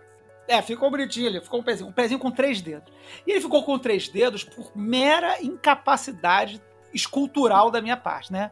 Escultiva, né? Eu não, não sou um escultor, eu tava com um pedacinho de argila ali e só deu pra fazer três dedos no pé. E aí eu fiquei olhando, caralho, um pé de três dedos, o que eu vou fazer com um pé de três dedos, né? Eu falei, cara, cada dedo é uma letra do Amesh. E o pé é o Tav. Este é um pé elemental. E aí eu produzi o pé e tal, escrevi as letras hebraicas nos dedos, botei o Tav, enfim, foi um processo de produção de um objeto mágico que eu dei de presente, ainda não dei na verdade, né, mas eu prometi de presente a uma das pessoas que estavam participando, porque fazia parte da cerimônia, a gente ofereceu o objeto criado a outra pessoa que estava participando, né, mas como foi remoto, isso não pôde ser feito na hora. É, mas eu fui- fiz a produção do objeto dentro da cerimônia. Então eu até considero que ele já nasce consagrado por causa disso, porque ele já nasce dentro de, um- de uma circunstância é, de de consagração, uma circunstância cerimonial. Acabei tornando ele um, um incensário, porque ficou bom, mas ele se tornou um objeto símbolo daquele procedimento iniciatório que marcou aquele momento e aquele dia, e ele é um objeto mágico que hoje está aqui no meu altar por enquanto, enquanto ele não for entregue à pessoa que foi prometida. Mas ele foi objeto artístico, enfim, um objeto manu- manufaturado, que foi produzido dentro de uma circunstância inici- iniciática cerimonial, mas cujo sentido dele foi dado junto do processo, foi tudo junto. É difícil de falar, né? Muito difícil de, de- de explicar esse negócio, mas foi muito bonito. Imagina, tá lindo isso. Só, só continua. Tem, tem coisas de peixes, tem coisas de N coisas. só, só não para. Tá, tá, tá, tipo lindo. Não, terminei. E é isso aí. Essa foi a história do, do que, que, que o senhor Feliciano pediu pra contar. Tá contada a história do meu pezinho, do meu pezinho elemental que surgiu da cerimônia remota de iniciação que a gente fez no dia 31 Se eu tivesse um morto, eu juro que estava um pé pra você, velho. Sério. Foi muito maneiro. Foi muito maneiro. Tá, tá contada a história, seu Feliciano? Tá, tá, tá- tá satisfeito? Satisfeito. Mas é isso, é isso, é isso, é isso. Foi pro- bem, bem lembrado, porque é um- é- cabe bem no, no- no programa, né? Porque foi a produção de um objeto mágico dentro de uma cerimônia. Bem, bem divergente de tudo que a gente falou, mas que também tá dentro do que a gente falou. Legal, bacana, bacana, bacana. Bom, é isso. É isso. Temos o programa. Assim, eu eu tinha uma pauta aqui, como sempre acontece. A gente tem uma pauta que a gente não fala nada do que a gente fala na pauta, né? Tinha aqui um. Eu, eu pedi, fiz uma pesquisa sobre objetos mágicos famosos, pra gente falar sobre a pedra de Squine do, do, do John Dee, sobre Mão da Glória, sobre de Salomão. Acabou que a gente não falou nada disso, né? Ah, deu- deu- Mas, Tem sei um ponto importante. A gente, tá, a gente é Hum. muito pontuado nos as armas elementais, mas a gente tem outras armas que a gente pode usar. A gente Uhum. falou, né, por cima das armas alquímicas, né? A corrente, o chicote. Corrente. Mas, por exemplo, algo que é muito pouco usado, que é fantástico, é você pegar um leque de sândalo, pôr os sigilos que você quer e você abanar você mesmo, porque esse é um típico arma de do éter. É a arma de do caminho 1, 11 do Uhum. da cabala. Uhum. É, se vocês tiverem vontade e ver o que tem no 777, no Liberaba, vocês vão ter essa audiência, nossa, nossa audiência se vocês olharem o que todo mundo tá falando sobre todos os objetos mágicos, para além das armas elementares, vocês vão ver que tem muita coisa que entra, como o círculo, como objetos como o tripode, que até agora eu tô caçando essa. Que raios era um, um tripode na época da Golden Dawn? A gente tá falando, a gente falou basicamente de armas, armas elementares, mas existe muita coisa. Então, não pare só na gente, mas adiante-se que nem a cruz da obrigação. Eu nem sabia o que era uma cruz da obrigação até entender que no meio do rolê da Golden Dawn existe uma cruz da obrigação. E você usa no Uhum. peito durante seis meses. E aquilo vira um talismã para você depois, eventualmente, no caminho da torre. Então, a gente tá falando as coisas básicas porque a gente não conhece a nossa audiência, mas tem objeto mágico para um caralho. Olha o, o, 77 o, o 777 e o Liberaba, todos o capítulo 2, que tem muita coisa que vai fruir para você. É, o, o 777, ele vai, como ele vai ter essa característica de list- fazer listas, né? Ele vai listar um monte de coisa maneira. Vai falar de perfume, vai falar da- do leque, por exemplo, como elemento do, no elemento ar. Ele vai falar de arco e flecha, vai falar de espelho. Que, olha só, a- que aí a gente começa a falar de, de elementos de armas mágicas, ou de objetos mágicos super convencionais que a gente não abordou aqui, né? Espelho, bola de cristal, por exemplo, não tá aqui no 777, mas é um também.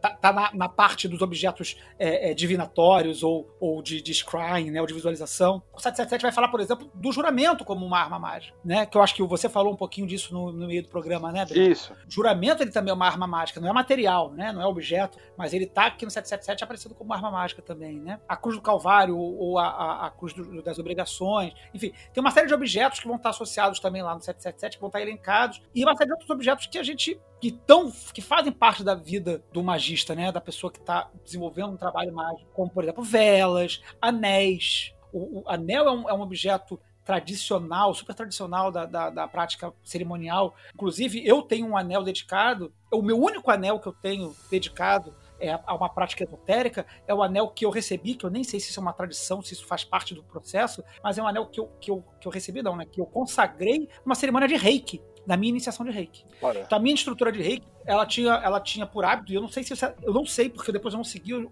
o estudo do reiki, mas ela, eu sei que ela fazia as coisas meio de um jeito dela, mas ela tinha no, no- na cerimônia dela de iniciação ao reiki, de abertura dos canais para trabalhar o reiki, ela tinha como parte a consagração de uma pedra e de um anel para fazer reiki nas pessoas. Eu levei um anel, que eu acho que era um anel da minha mãe, sei lá, eu peguei, e esse anel foi consagrado pela minha, pela minha mestre reiki, e que ele fica, tá guardado comigo até hoje no meu altar. Eu não faço, não pratico reiki, deveria, mas não, não pratico mais. Mas ele tá guardado no meu altar e é, um, e é um anel que quando eu fazia reiki lá no início, anos atrás, quando eu pratiquei, era um anel que eu usava para fazer reiki. E que foi consagrado na cerimônia Algo que você reiki. trouxe que eu não falei, o, o arco e flecha na Cabala ela é muito importante, porque o Kof da Lua, o Tav no meio do caminho e o Shin, quando você soma todos eles, dá Kitish. E Kitish é arco. E, o, e, o- Uhum. e o caminho de Samek é a flecha, literalmente. Então quando você, você, você vai confeccionar um arco com essas quatro, com essas três bolinhas, né? Vamos pensar assim, e o arco no meio do caminho. Você vai conjurar isso, você está literalmente conjurando o véu e cruzando ele com a sua, com a sua flecha. Então, assim, na dúvida, você pergunta pra nós, a gente vai ter opiniões pra dar pra tudo. Tem uma caralhada de elemento mágico no 777 que tem um monte de opção. Imagina você estar com um momento que você está com uma dúvida existencial, ordinária, eu quero, não quero. Aí você tem um arco possível, você põe em cada ponto ali, escreve o sigilo de cada séfira ou, ou caminho, põe a flecha da vontade e fala, cara, é pra cá, sabe? E você tem uma resposta, tipo, porra, é do caralho. É muito Ranger de RPG, arco e flecha, mas magicamente funciona e é mó legal. Perguntar Fica aí. uma coisa pra vocês. Vocês acham que o hobby do Crowley tem alguma propriedade mágica em si? Por ter sido do Crowley? Tipo assim, você tá falando como relíquia sagrada, assim, tipo, É, não. ter o hobby do Crowley em Por casa? exemplo, se você, tirando o valor histórico e social, é, existe um, existiria um motivo para se querer comprar e usar o hobby dele? Mas essa pergunta é interessante, assim, dentro de uma perspectiva mística é, e, e mágica, é, é possível você pensar que o hobby tá carregado do trabalho mágico do Crowley, pra quem curte esse tipo de raciocínio.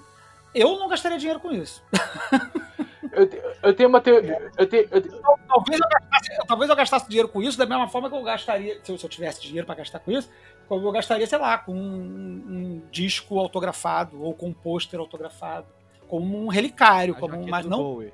a jaqueta do Bowie, é, sei lá, uma coisa assim, né? Mas não por porque é, eu vou usar o roubo do Crowley e vou fazer magia mais A forte. mesma coisa serve pra Boleskine também? É, eu, ia perguntar, por- eu ia perguntar pelo mesmo motivo de Boleskine, porque a maioria dos hobbies do Crowley foram roubados e pegaram fogo. Uhum. Olha só. Ah, olha, vou ser muito sincero, em relação ao Boleskine especificamente, porque a galera evangélica tá falando que Boleskine vai virar um antro de satanista e pedófilo, eu tô super querendo que Boleskine dê certo. Eu não tava no começo do ano, mas as últimas notícias dos jornais da, da, da Escócia dando isso, E, Eu ia falar, meu. Tantas voltas essa treta que tu, depois eu vou te atualizar da fofoca. eu, quero, eu quero. Mas ó, o, assu- o assunto já tá indo pra prédios mágicos, é, que, que não deixa de ser um prédio mágico, mas ah, Mas eu- eu- imagina um belo dia se ser um burguês o suficiente pra ter um prédio mágico. Porra, imagina esse podcast. faz parte do, do, do pensamento, do- faz parte do raciocínio. O templo, né? O templo é um objeto mágico. No final das contas, o templo é um objeto mágico também, que também é, é- é tradicionalmente consagrado, também é tradicionalmente dedicado, é, para quem pode é, ter um espaço específico. Eu hoje em dia não posso, faço aqui no meu escritório que tem mil coisas ao redor, e isso qualquer livro de magia tradicional vai dizer que eu estou fazendo errado. Porque eu tenho um, um espaço em que, porra, eu trabalho, minha mulher trabalha, é, tem um monte de, de coisa aqui que não tem nada a ver com magia, mas quando eu faço, cara, pra mim, quando eu faço, eu tô focado só no meu altar, eu faço pra mim funciona perfeitamente bem. Mas um, um livro tradicional de magia vai dizer que você tem que ter um gabinete, um quartinho específico pra fazer cerimônia mágica. E que ele tem que ser consagrado das formas tais e tais. Eu acho que isso, assim, é, é a mesma coisa que a gente acabou de falar sobre um monte de outros objetos. Sobre a história e uso, sobre consagração, sobre consagração, sobre ser mundano, ou ser, ou ser divino, ou ser sagrado. É, é, tá dentro desse mesmo espaço. E Boleskine, cara, Boleskine, assim, é assim como, como, como o roubo do Crowley. Eu acho que tem um efeito muito mais psicológico. Você tá usando um troço que é histórico do que um, um efeito que tá em- nas paredes do negócio, ou que tá no, no- no- dentro do tecido do, do do Crowley. Mas eu acho legal que a gente Castela do Mota, sei lá. dá a volta no assunto, né? Começa do objeto e termina falando, tipo assim, se a gente comprar um sítio, construir um templo no sítio, o sítio vai ser um objeto mágico? Em certa medida vai, né? Sim, sim, eu concordo, concordo. É, é, espa- espaços mágicos são são uma extrapolação interessante sobre a questão do objeto mágico, mas acho que já fica pra longe, porque os efeitos que ele produz no tempo, é, de pessoas que vão morar nos lugares depois. E volta anos depois, quando eles acham o lugar que já era, sabe? Porque tem a galera que, tipo, faz arqueologia mágica, né? É um, é um debate, é um debate que, que é bacana. Eu vou deixar para reflexão da audiência esse tipo de, de discussão sobre os lugares mágicos. Eu acho que, inclusive, isso dá um programa, ou, ou não um programa inteiro, mas assim, a gente pode fazer um outro programa que a gente retome esse assunto sobre os lugares mágicos, porque eu acho que é um, é um tipo de reflexão interessante também, porque é uma extrapolação do objeto mágico, né? A gente falou do micro, do objeto na- no nosso altar, mas e o, e o tempo? Mas ó, aí É. eu vou fazer uma. Eu vou fazer uma costura que acho que interessante. Quando um cara do século XIII ele punha uma coroa dos deuses, ele pegava o cetro e pegava o livro da lei da época, isso era uma coisa absurdamente subversiva. As coisas que um cara do século XIV, XIII estavam pegando pra si e fazendo as magias eram coisas que matavam ele se soubessem que ele estava fazendo isso. Se ele põe uma coroa, ele seria morto por traição. Se ele pegava a- o livro mágico, né, no caso a Bíblia, para os católicos, ele, ser- ele ia para a Inquisição. A nossa base ali teórica do, do que é um objeto mágico, o que você traz para si, ela tem uma questão da pessoa que ela é ordinária e ela tá pegando os fatores essenciais que ela não tem controle, que é o poder e é a relação religiosa, ele está trazendo para si como uma força e ele criava uma coisa. Uma coisa que eu brigo muito com, muito com muita gente por aí é que a gente virou um cosplay de pontos mágicos, sabe? O que, que é a coroa hoje em dia? Aquela coisa que você pôr na sua. na- sabe assim, será que a faixa presidencial seria a coisa que se tivesse uma foto no Instagram, você, você ia se fuder? Sabe, o que, que é? como aquela pessoa do século XIII que pegava a coroa e a Bíblia e falava: Isso aqui tudo, me manda, eu mando nisso tudo, e assim vai ser. O que, que é hoje em dia no século XXI, sabe? O que, o que é suficientemente transgressor pra te empoderar nesse nível? Exato. de Empoderar Exato, porque mil anos. É, porque o dia você pegar uma Bíblia do século antiga e uma coroa, aí é cosplay do século XV.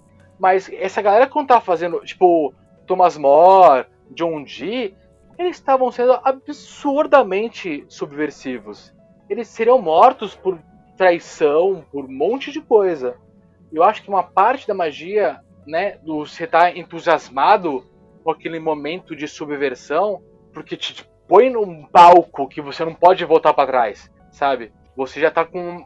Imagina hoje em dia, você tá com a faixa de presidente e, sei lá, um cartão gold de um banco, sei lá o que, que pode ser hoje em dia. E fala, essas entidades vão me resolver, que era o que os caras faziam lá atrás. A gente pega várias coisas, porque teve a parte antiga, a nostalgia, a estranheza, ela traz entusiasmos que são também importantes. Mas a gente não tá fazendo a mesma magia do um cara do século 13 e 14, sabe? A gente tá fazendo um negócio diferente. Agora, se a gente for tentar resgatar essa, essa subversão de você puxar os fatores da sua vida pra você e aí chamar um demônio pra falar agora eu tô com todos as- os signos que você tem que me mandar porque eu sou a autoridade secular e temporária, como seria hoje em dia? Aí eu não sei responder. Não, nem eu se soubesse, eu tava ganhando dinheiro e fazendo curso Breno. disso. Mas a, a provocação é muito boa. Rapidinho, só pra, pra falar um negocinho aqui, Gabriel. É, a provocação é muito boa porque ela, ela traz pro assunto um, um aspecto da consagração que é da transgressão. É, que é uma coisa que meio que pa- passou pra gente aqui se a gente falar, e, e eu acho que você trouxe brilhantemente, Breno. É, é, é, como, como o processo mágico, ele, o processo cerimonial mágico, claro que isso já está extrapolando o nosso papo que é objetos né, mágicos, mas, mas tem um certo a ver no sentido de quais são os objetos que conferem esse aspecto transgressor da cerimônia mágica, que te colocam para fora do que você é comumente. Quer dizer, é claro que quando a gente bota um hobby e usa espada e usa lame mágico, etc., a gente está saindo do nosso espaço comum. Mas é, é, faz, é, é muito interessante você está trazendo, de que quando o cara fazia isso no século XII, XIII, XIV, XV, ele estava sendo profundamente transgressor, não só profundamente transgressor no sentido até religioso, da religião hegemônica, como politicamente, né? Botar, botar a coroa, botar- usar um cetro, botar uma roupa. Ele estava sendo, é, indo contra é, é, é, a a- todas as esferas da instituição social daquele tempo. E hoje, quando a gente faz isso, e você está chamando de, de cosplay, né? Claro que a gente está saindo do nosso mundo tradicional do trabalho e do- do- dos boletos, etc. Mas a gente não está sendo tão transgressor, a gente está só repetindo, né? Essa reflexão ela é muito bacana. Eu acho que ela não tem uma resposta para agora, mas eu acho que é uma resposta, é uma provocação interessante para potencializar os nossos processos mágicos, os nossos objetos mágicos. Que, que potencial de transgressão eles têm, de Ah, fato? imagina você pôr o dedinho do Lula num altar e a faca que deu uma facada no Bolsonaro. No mesmo altar, velho. Conciliação dos É, eu, opostos. ia, eu ia Diz aproveitar aí, o Gabriel. do Breno, que ele, que ele puxou muito bem, eu acho que essa ideia, pra pra dizer que é, de, um certo, de um- de uma certa forma, a gente tá transgredindo sim, né? Porque quem tá olhando de fora pode não ser mais um crime ou não ser mais, mais um negócio transgressor no sentido de perigoso, mas mesmo assim é contra a maré, né? Porque a gente tá num mundo totalmente mecanizado e que consome a sua atenção de vários jeitos. Gastar sua atenção com um negócio invisível, com uma coisa que pode ser ou não, que tá ali em altas especulações filosóficas, igual a gente tá fazendo aqui, é de, de alguma forma transgressor também. A gente tá praticando o nosso pouquinho de transgressão. Tem que aumentar, eu concordo. Com certeza, sempre mais. Maravilha, É, maravilha. Agora sim, acho que a gente terminou o programa. Sem falar da mão da, da glória. Procure mão da glória na Se eu Wikipedia. falo, da, se eu falo legal. da, mão, da Mão da Glória, eu vou pas- passar um podcast falando todas as relações que a Mão da Glória tinha. A gente tá, a gente tá, a gente tá estu- estudando a possibilidade de um, de um spin-off aí. do- eu acho que eu já, nesse, nesse programa, eu já vou falar sobre isso na abertura, nos recadinhos do início. A gente tá propondo a ideia de um spin-off pro Foco de Pestilência, quando a gente bater 200% da nossa meta de financiamento, que tá pertinho, a gente tá com, no momento, acho que com 88, 89% da nova, da segunda meta batida. Então falta muito, falta menos de 100 reais pra gente conseguir chegar lá. É, e assim que a gente conseguir esse, esse, esse, esse, essa nova meta, a gente vai fazer um spin-off que vai alternar quinzenalmente com o programa. A gente pode falar, de repente, fazer um programa desse spin-off só sobre esses objetos tradicionais, históricos e, e curiosos da magia. Eu acho que dá, dá, dá um assunto maneiro e aí a gente bota o Breno pra falar. Mas é isso, queridos. Acho que foi um programa imenso. A gente está aí com, considerando os cortes que a gente teve, deve estar dando mais ou menos umas duas horas e meia de programa. Ficou enorme. Eu acho que eu vou cortar os pedaços do início, porque a gente depois engatou num assunto doideira. E vamos ver o que, é que vai dar, mas vou passar então para as considerações finais aí de vocês, que eu acho que foi um programa muito legal.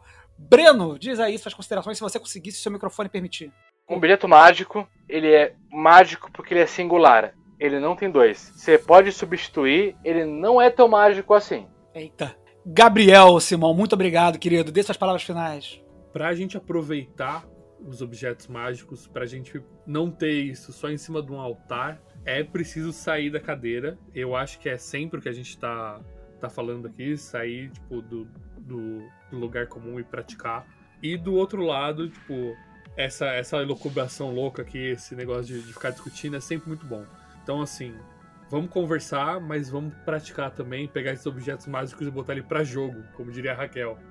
Beijo, Raquel. Uhum. Beijo, Raquelzinha, que infelizmente está enrolada com uma obra, não pôde estar aqui com a gente hoje, mas sua presença foi sentida, querida. Até breve. Até o próximo programa. Senhor Feliciano, suas palavras finais. Eu fico no aguardo do spin-off, que vai ser o do Prédios Mágicos e Humanos que moravam neles. Vamos, vamos, botar, vamos botar isso no, no. Bata uma meta, nova meta do Foco de Pestilência, que a gente vai gravar um programa sobre isso. Fica, fica o aviso, fica o convite. que a gente vai gravar um programa sobre prédios mágicos e tretas mágicas com prédios mágicos. Gente, é isso. O programa ficou muito bacana, vários papos, várias brisas loucas. É, mas isso que o Gabriel falou é muito importante. Falar, falar, falar é muito gostoso, exercício do ar e da cabeça é muito bom. Mas a gente está falando de objetos, né? Objetos só existem para serem usados. Então, é, usem seus objetos mágicos, façam magia com seus objetos, criem objetos mágicos e tornem eles úteis na sua vida mágica. Não sejam apenas é, faladores de objetos mágicos. Produzam seus objetos mágicos, façam magia. Eu acho que é para isso que esse programa aqui, esse podcast existe, é para a gente estar tá fazendo coisa é, a partir da fala, porque a fala é, um, é, é, o que produz, é o verbo que produz ação, mas que a gente produza coisas, que a gente acha no mundo, seja através dos nossos objetos materiais ou astrais, para quem prefere tempo astral. É isso, queridos.